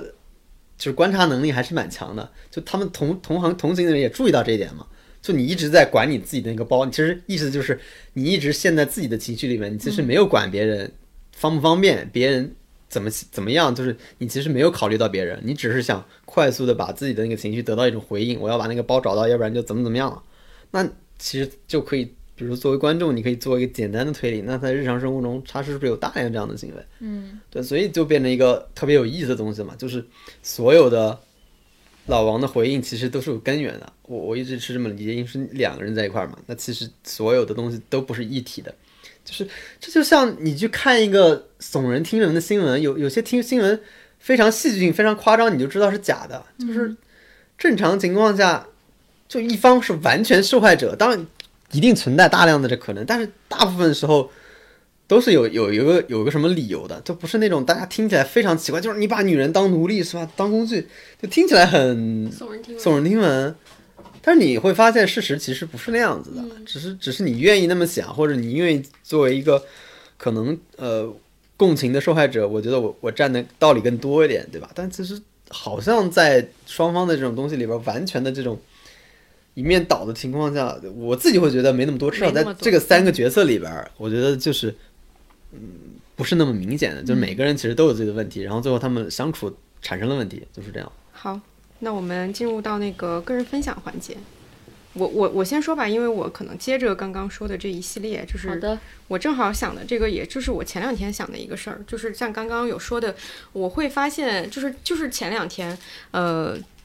就这这两个这一个多月吧，有一个明显的一个感受，就是互联网上关于一些不管是明星的新闻，还是说就是像阿里那个事儿等等这样一些新闻很多，而且这些新闻当然有其中有非常就基本上都是一些比较恶劣，像刚刚王老师说的那种不太明显的，就是双方过错不太明显的情况不多啊，基本都是有一方有明显的过错，而且有一些情节还很恶劣的这种。这个当然它是作为一个社会事件，或者说作为一个已经到了一个案件的一个程度。他没有没有可讨论的那种空间了，但是完全是另外一回事。对对对，但是我想说的是，他给呃，就是大家带来的这个心理的一个。一个反应就是你看到这样的新闻，我当时有一个很明显的感受，就是有一段时间密集的在出一些男明星的丑闻，他可能有一些是模糊地带，有一些是有一些是犯罪啊。但是密集的出之后，你会发现密集的每一个新闻下面的所有评论和所有的风向都是一样的，就都是四个字：男的不行。嗯，就是而且我觉得这个话已经变成了一种条件反射。它当然一方面说明了说现在有更多的这样的以前没有被发出来的声被发出来了，这是一个好事情，好好现象。但是。是我也在想的一个事情，就是说完这句话之后该怎么办？嗯，就是这是我最近很困扰的一个问题，就包括说，就是尤其是前两天我是在跟我的其他一些朋友在讨论霍尊那个事儿的时候，嗯，我会发现还还出现了一种声音，叫做说男的都这样，嗯，就是大家会对这个事情有一个明确的认知，就是说好像我们已经默认了他们不仅不行，而且他们都是这样的人。嗯然后我当时就问我的朋友们，我说你们的老公和男朋友是这样吗？他们有这样的群吗？会这样说这样的话吗？他们说哦，那倒没有。我说那为什么会说男的都这样呢？我觉得不是是说这种这种玩笑不能开啊，或者说大家去做这种调侃不能说，或者说可能有一部分他们说的这样是说男性都有一种普遍的一种一种呃特点是他们会。可能会夸张的去叙述和炫耀的一些事情，只是可能在不同的领域，有的是在呃自己的这个就是女性女性关系方面，有的是自己的工作方面，等等等等，这是一个普遍的共性，可能是男的都这样。但是我当时在想的就是说，当我们在网上就是频繁的去说出这句话的时候，接下来他对我们的现实生活会有一个什么样的一个一个反馈，这是我非常好奇的一个点，因为我不不觉得说，呃，有绝大多数的人。尤其是绝大多数的年轻女性啊，在看到这些新闻之后，之后就非常坚定的会觉得自己之后就不婚不育，然后要自己一个人过完这自己的下半辈子。我不觉得这个这个这个比例占大多数，但是那剩下的不确定的，或者说觉得自己还是需要找一个伴侣，以及还是渴望进入婚姻的人，他们到底该怎么办？怎么面对这个事情？我我就非常好奇。我觉得这个事儿，因为你在网上骂完之后，他对你现实生活的反馈，可能就是你再也不敢去接触男性了。尤其是有一些人可能还是年龄比较小，从来就没有谈过恋爱，他会不会对两性关系就从此产生了非常大的恐惧，然后从此对男性这个生物就看不懂了，就越来越不理解了。尤尤其是像刚刚说的，说男性的发声啊，或者说他们的想法到底是什么，现在在网络上其实也是不允许或者说很少去表露的嘛，因为男性可能本来表达就相对比较少，然后网上那个空间也不对，不不太容许，不太容许你去做一些别的辩解啊或者什么的，他就会给你一棍子就打死了嘛。对。然后，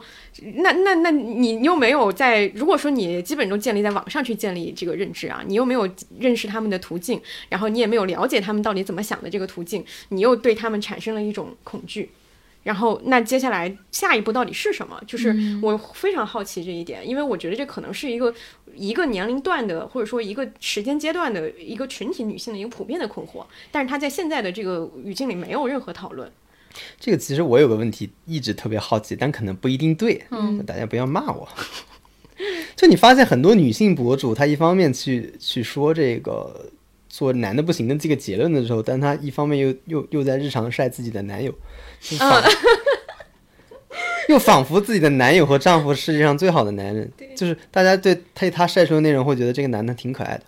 那这种东西怎么去解释，怎么去理解它？我就一直想提这个问题。那那仅仅是 lucky 吗？就是生活中最好的 lucky 幸运，就是正好最好的男人都被你碰上了。对那除他之外的其他男人都不行。对，那这个去这个问题需要去怎么怎么理解？那我我自己的理解就是，当你面对一个具体的人时候，你就会更宽更宽容，或者说你你面对一个具体的人之后，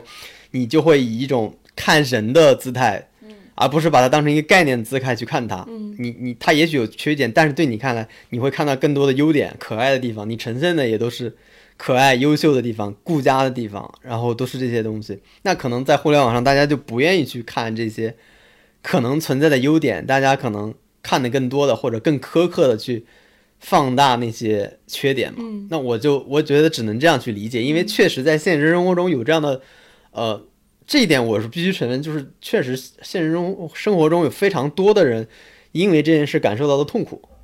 那我现在无非就是这个痛苦到底有多大，是吧？就或者这个痛苦到底到了一个什么剧烈的程度，或者说有多大比例的男性在制造这些痛苦，我觉得其实你其实搞不太清楚。以及痛苦其实怎么去界定它？就是这个人劈腿了是痛苦，这个人犯罪了是痛苦，还是什么样的痛苦？其实也现在也都混于，就是混在一起。我觉得特别有意思的一个现象就是，我觉得这就是一个观念的产物。就为什么大家突然发现现在男的变坏了？就是有简单来说，我们这么说吧。那为什么比如说十年前我们不不不这么聊？你发现我我自己前段时间有个思考，我觉得挺有意思的。就比如说，我们之前是不按男性这个标签去骂的。比如说十年前，我们说的不是男的不行，我们说的是公权力不行。就非常多的公权力去利用他的权利做了非常多的犯罪的事儿。其实很多人也是男的，那个时候为什么不说男的不行呢？那时候大家都说公权力不行，公权力应该权力应该被关在笼子里。然后又过了五年，很多明星开始出事儿。我们说明星不行，我说明星这个娱乐圈太肮脏了，明星都是垃圾，是吧？你你其实说的用的话语这个观念是明星不行，那个时候你也没说男的不行。就那为什么？就那个时候可能也是很多男明星出问题，或者那你为什么正好到了这个年代，大家以一种性别的方式去框这些人？可能我觉得还是同同样这些人，就原来这些人可能也有有有权利的，就包括文化上的权利、政治上的权利都可以。但是现在为什么大家普遍喜欢用性别这个东西去框这件事儿了？就为什么它不是一个娱乐圈不行？为什么不是艺人不行？为什么不是？公权力不行，为什么不是其他的不行？啊，为什么偏偏就是一个上升大一个巨大的性别上的这么这这个东西了？我觉得这个其实里边是有，就可能是去可以去讨论的一个空间，就是为什么在这个年代是这样。你说这个时候，我想到戴锦华老师一句话，他说：“当性别议题成为一个唯一可讨论的问题的时候，它同时就是失效的。”对，我觉得也是这个道理，因为现在性别议题是唯一被允许讨论的议题，所以大家其实你自己没有意识到，你已经你其实没有的选择，大家都觉得我在选择。去讨论这件事儿，但其实你只有这件事儿可以讨论。对这个事情的恶果就在于，它不仅伤害了讨论其他事儿，它同时也伤害了性别议题。对，本来性别议题是有价值的，对，但是因为其他事儿都讨论不了，你把所有的东西都 加在加在这个议题上，这个议题这个议题也废掉了。对，这就是为什么网上经常能发现大家觉得互相认识还觉得不错的人在互相吵架，就是这个原因。嗯，就是因为不同的议题叠加在相同的议题上，因为这个议题它本身是有它的意义的价值的，就是因为。我能感受到很多女性的愤怒和痛苦，这一定是有的。但是你又在这个环境下，你又没有办法一种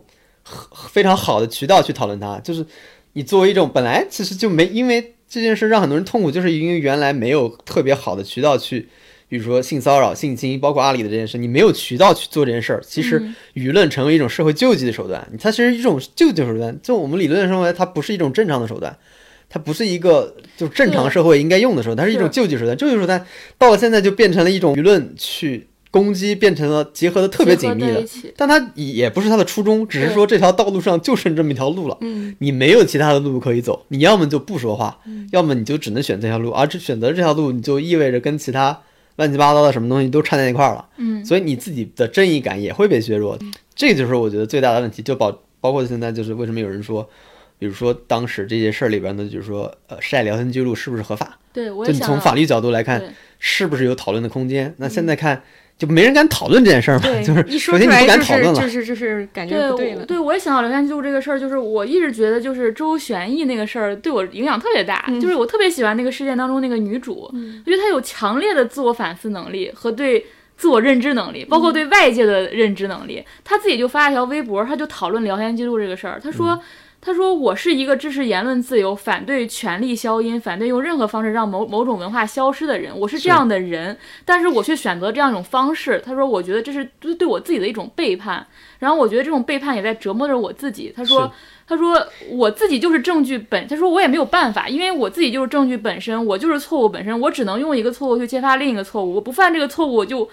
无法去揭穿另一个错误，他就没有办法，他就他他他自己发了好多条微博去讲，他说他做了这，他把。就跟周旋义的聊天记录爆出来了，但他同时又非常非常自责他做的这件事情。刚刚广老师说前面的时候，我还有一个补充，就是其实现在也有讨论说是娱乐圈不行的这种讨论，但这也很有意思，这正好处在要对选秀和那个明星进行打击的一个背景之下，就是你能说出这种以前就像我们刚刚说的说以前流量明星在疯狂捞红利的时候，没有人说或者说没有形成一个大的舆论趋势的话，也是因为现在这个话也是允许你说的。对，是的，嗯。对，其实其实刚才就是在说的时候，我有推荐环节，我本来想推荐就是戴老师在 B 站上有个课程叫《性别与凝视》嘛，他其实是想讲所谓的女性主义电影，但是其实那个我并不想讲的是说这个女性主义的观点，而他给我两个非常重要的提醒。他说第一个提醒就是说，当你说女性主义的时候，你应该明白就是。呃，女性主义起码不是女性电影全部或者唯一的依据，因为女性自身千差万别。当你特别强调一种理念的时候，你其实不要忽视了这个群体的丰富性。对，这个是一个特别重要的提醒。第二，他说为什么会，比如他他那个身份，他非常强调这一点，他会觉得其实你经由女性主义，你最后得到的不是说你去。你只谈女性，其实是你通过女性，你你认你认识了更多的他者，就更多的边缘人。你应该是因通过这个一个窗口，然后你去认知了那些在文明之外的人，看看他们的生命，看发现他们的价值，就是这是一个入口，就是女性是一个入口，让你去认识到更多的边缘的人，或者是呃非主流之外的人，就是这是一个。获得打开你的感受力、打开你同理心的一个方式，我觉得这个是两个特别重要的提醒。然后，另外刚才冻姐不是提了那个、那个、那个问题嘛？就是你好奇说，呃，怎么说来着？女就是性看到生活当中怎么办？我觉得我我我有两个体会吧。我第一个体会，我会觉得，当你频繁在网上看到说男的不行的时候，他有一个他有一个怎么讲？就是我自己的体验啊，就比如说之前还没有这一波女性主义的讨论的时候，没有就是。呃，被爆出来很多这些男的可能 PUA 啊或者怎么之后，你自己如果遭遇了类似的情感经历，你会非常的孤立无援，你会经常你会觉得我做错了什么才会遭遇这一切。但是网上发生这些特别多事儿，我觉得它有一个隐藏的特别大的鼓励，就是很多人如果再遇到这样的情感状态，他会非常的敏锐识别出来，哦，这是这样一种模型，就不是我的问题，是世界上就是存在这样的情感方式的，他会。他会，我觉得会，他会不走，他会很快的从里面跳出来，或者说他会不走那个弯路，不走那个自我谴责或者很痛苦的要从这个状态当中慢慢挣扎出来的阶段。就比如说吧，我们现在再有一个包丽，他如果在网上经历每天经受这样的教育，看到这么多的案例，我觉得他会，他起码不会那么快的，就是就是。沉浸其中了，他可能就真的有一个把手可以跳出来，有一个就像那个海面上有一个木头一样，他可以抓着抓住那个木头了。他起码知道说，哦，这个行为对方是错的，我是没有问题的。我觉得这是一个特别好的提醒，就是即使他发生了这么多这个事情之后，我依然觉得他，呃，他会帮助很多人。他倒不是说我马上在现实生活中我对男的就灰心了，我就不谈恋爱了。我觉得反而会让大家去多一个心眼儿。或者多一个保护自己的方式，就是你你知道吗？但你不知，当你不知道这个世界上有这么多情感模式的时候，你会觉得你就是那个唯一，嗯，你会觉得就是你不行，或者你怎么着了，你遭遇到这样的对待。但其实你当你每天看到这么多的事件的时候，你会你会明白这个事情是世界上千千万万个，你会因为这个千千万万个而获得一种安全感，嗯，就是你会因此你在感情上再遇到类似的问题的时候，你不会那么的恐惧了，你甚至不会因此你就。遭受极大的人生危机，嗯，这是我觉得这个事儿很大的好处。另外一个，我是从我爸身上发现的，就是我小时候多多少少对我爸是挺有点失望的，因为他会有所谓的大男子主义的一面呀，包括脾气很差呀，包括跟我妈的关系也处理不好啊。但我发现他这些年变化非常非常大，尤其是这次 河南水灾，我觉得我爸真的是特别让我感动。他就是整个一直在小区里面帮忙啊，然后人。也变得非常的温和，对我妈呀，对我弟呀，都变化非常非常大。我我我，当然我我经常开玩笑归结成，就说他养了我们家那只狗，他从那个狗身上好像弥补了他很多以前情感上的空洞，或者是嗯，在社会上没被满足的那一个东西，好像通过这个狗跟他的相处，他的情感得到了弥补，他的男性自尊就没有放的那么大。总之，我爸就变化非常大，这两年，这让我觉得就是你看一个人就是是流动的。你看一个男的也是，你看你爸其实是一个，其实你已经剥离了那个性别因素，就是人是流动的，对，就是你对，就是我我我我我我的这个问题其实建立在，就是包括我之前我们在说的时候，我也很担心会不会有人说，就是就现在有一种说法，就是说不要对男的那么好奇，不要了解男的那么多，男的不值得了解那么多，等等等等，有这样的一种。就是一种一种趋势，或者说这样的一种话，就觉得说女性把心思太放太多在男的身上。但我觉得刚刚我们说那些不是，我只是对人有好奇，我只是对一个，因为我觉得两性关系为什么有意思，是因为对方的思维方式跟你就是不一样，你需要去找到一个跟你有一些区别的人，然后你才能更好的，或者说有一种新的角度去看待你自己也好，看待这个世界也好。我觉得这个东西是有意思的。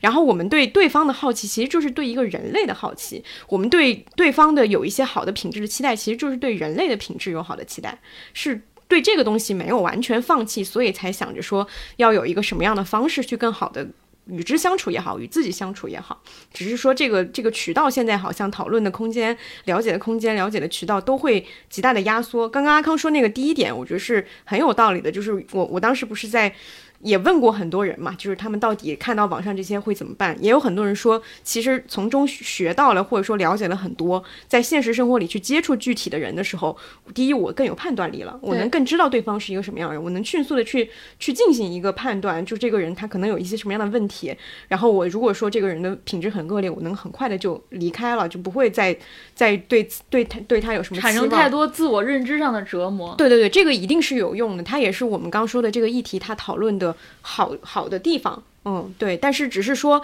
嗯，咋说呢？就是就是还是觉得说，嗯，有一些东西，或者说有一些更呃不涉及真正的原则问题和法律问题的一些空间，能够被允许 在这个小网络上。有讨论吧？作为一个女性都要如此，没有，我其实刚才举我爸的例子，我其实是讲，我其实想说，根本就是人是会会变化的，人真的是会。因为人的变化其实还是跟你跟其他人和物的互动里面产生对，我觉得还是要对人产生一些有发展的信心吧眼光，是吧？我就少上点网吧，真的就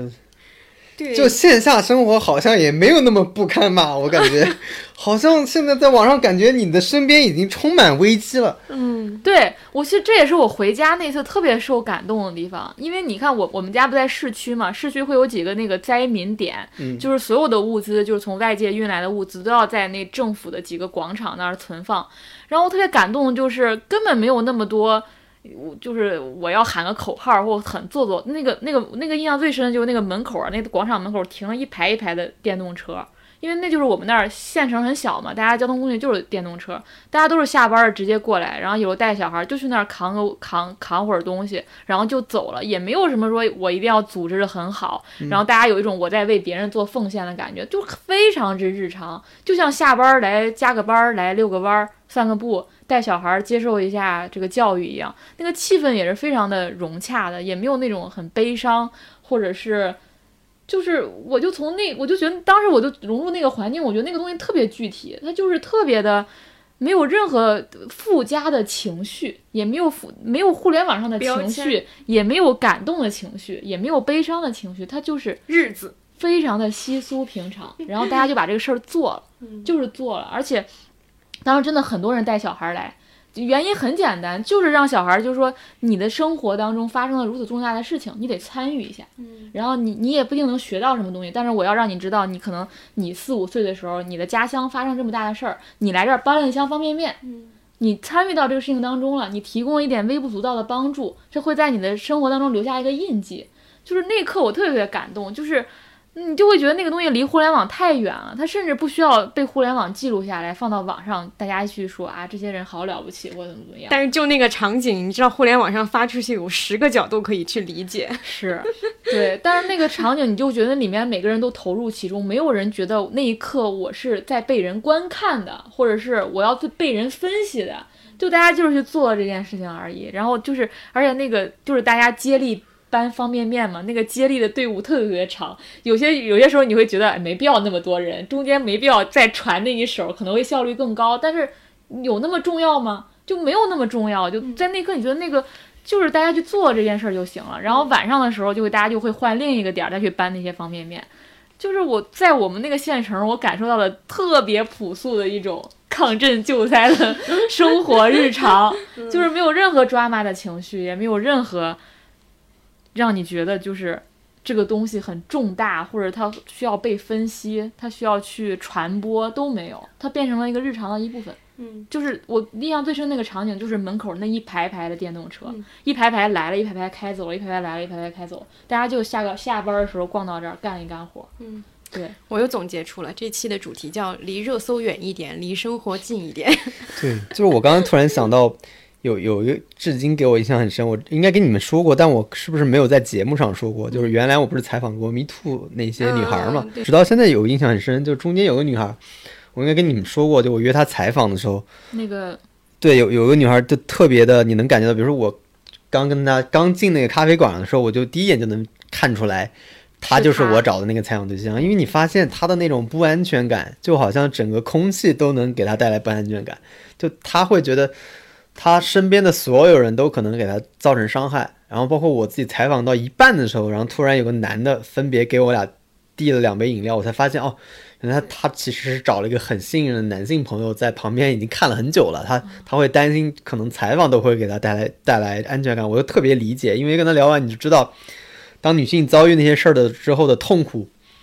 就是没有渠道去呃去化解这种痛苦，去传递这种这种憋屈的时候那种愤怒和那种痛苦有多强。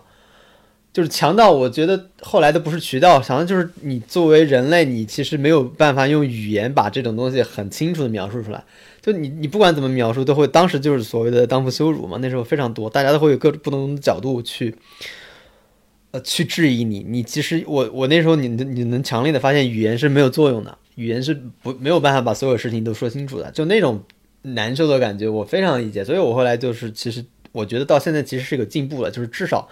大家在对受害者的苛责上，我觉得还有，但是已经不像当时那么厉害了。至少现在的环境氛围下，嗯，会好很多。其实我也非常支持。我为什么就很多事儿，我觉得，呃，就很多人从那种理论角度来说有各种问题，但我觉得，因为我经历过、体会过那种痛苦和那种愤怒，你会知道那种愤怒是。所谓的不平则鸣，你就知道是什么东西了。就那个东西，你是一定会叫出来喊出来的。所以那个东西，我我始终觉得没有问题。但是我我其实一直非常的好奇的一点，就是他之后如何生活下去。就当一个人对世界已经充满不信任了，甚至连空气都不信任的情况下，你如何重建你的关系？那就就就其实我觉得跟我们今天说的话题有关系。就是你就觉得所有男人都是渣的时候，下一步你下一步该怎么办？嗯对我一直没有去联系他，但我因为有朋友圈嘛。就我回去看他，他就发生什么事儿，他会说，你就发现，最终发现，当然这个结论可能不一定正确，因为我没有确认过，你就发现他其实在努力去建立、去信任别人，嗯，就是这，这是你唯一活下去的办法，你没有办法说，OK，全世界都是恶意，那我怎么办？你要么活下去，你要么就一个人不活下去，你没有其他的选择，你只能去学会说。认识到这个世界上其实还是有好人，就哪怕是他作为男性的这个性别来说，你也是可以信任的。包括他自己其实就有那个男性朋友，那他就一步一步的去跟人建立信任。我看他就先去参加一些什么，呃，类似于那种表达自我的班还是什么，反正就类似，我能感觉到他在建立和人和人之间的关系。他有的时候会说他很快乐，有的时候是会说我今天跟什么什么人在了一块儿，我们我们会玩的很很开心。就你能发现他的努力，就是说重新。从头去信任人类，重新从头去信任他原来觉得都很可怕的东西。嗯，那我觉得道理可能就是这样。你重新可能在互联网上所受到这些伤害，你需要在现实生活中重新去建立起来。嗯，你需要有信任的人，你需要有把你自己能够放开的人去去信任他，哪怕有可能你真的再会受到伤害，是因为大家没有办法说。带着一个完全不信任的东西去活在这个世界上，我觉得这是太痛苦了。对，这完全是对自我的折磨，不是说对那些男的活得好好的，他你 你 你折磨自己有什么用呢？对吧？你你不靠近他，他不靠近就不靠近呗，跟他有什么关系呢？他又不是说所有全中国的女性都这样，他又找不到媳妇儿之类的，他压根也不会感觉到什么问题。所有的自省，所有东西都是你自己的自己脑海的东西。你又陷入了一种对自我的怀疑，对自我的这种事情，又会陷入到可能原来的那种痛苦的阶段里边。就是，那你其实其实是划不来嘛，就是你对，我也觉就就没有多大，就就这件事儿，你其实我不知道这里边有多大情绪的宣泄在里边。嗯说男的不我觉得行这件是情绪的宣泄，嗯但你其实现实生活中男的不会受到伤害吗？你他怎么样了呢？嗯但有可能，比如说比较自省的男的，他会想啊，有可能的地方我会我会做得好一点。但是其实那些完全不在意这些事，你说了他也不在意，他本来就不在意。是反而那些更敏感一点的人，他会在意的有点过分，有可能，或者是那种，非常把这个当回事儿，就更加小心谨慎的去怎么样怎么样。但是他原来可能就做的还可以，就是这样的人。嗯但我觉得这就是一个自我意识的关系，就没必要把自己陷入到那种痛苦里边儿，就太痛苦了。就是完全是，而且对两性关系来讲，对方其实意识不到你这种痛苦的地方在哪儿，你你也不可能说，比如说你是一个妻子，你天天跟丈夫说男的不行，男的不行，你这个好像也不太是一个，就你天天给他转发那些东西，这好像也不是一个合适的处理问题的方式吧，对吧？对吧？就是怎么去，我觉得所有问题都是因为大家在一个空中楼阁上讨论这个问题，一旦有现实问题，你一定会有自己的方法的。我觉得你你你要有个丈夫，你肯定不会天天给他转那些东西吧？你 你要么就是有一个巧妙的方式，要么什么东西，你是针对那个人的性格去做一个什么样的东西，我觉得一定会有不同的处理方式啊。就如果真的是很多人因为这个去嗯、不信任人类，对，我觉得真真没到这个状态，我觉得好像也不至于。真没到说你网上天天骂男的不行，然后这辈子就不谈恋爱了，真是我觉得没有。就我觉得是这是对自己的损失啊，对这这不是男的有什么损失，一点损失都没有。嗯，就你自己不去尝试那些事儿，因为潜在的可能性的受伤害。而且我觉得刚刚小康说的那点特别好，就你现在已经知道这些伤害它会从什么角度袭来了，你就其实可以很好的保护自己了。拿着通关秘籍去打了打地图对了。你就会有问谈谈着不行换呀，对对不行你就踹走嘛，你就发现有问题了，你害怕什么呢？这么多你会经验，更精准的判断。对，你就对你来说，你其实主动权在你手上了。是你这一二三四五这个地上的渣男，拜拜是吧？滚蛋就是，你这不就结束了吗？这个东西对吧？所以我觉得他你应该去利用他的这个好经验去，他就相当于一个普法教育、科普、科普方式一样我。觉得因为这件事去限制自己的自由和机会，这个是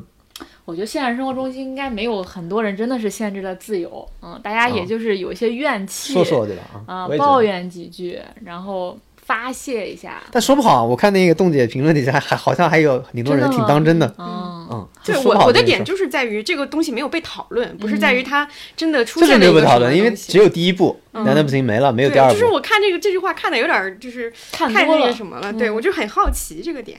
那行吧，那这期基本上也差不多了，我们就在这儿结束，好，下期再见。下期再见。拜拜。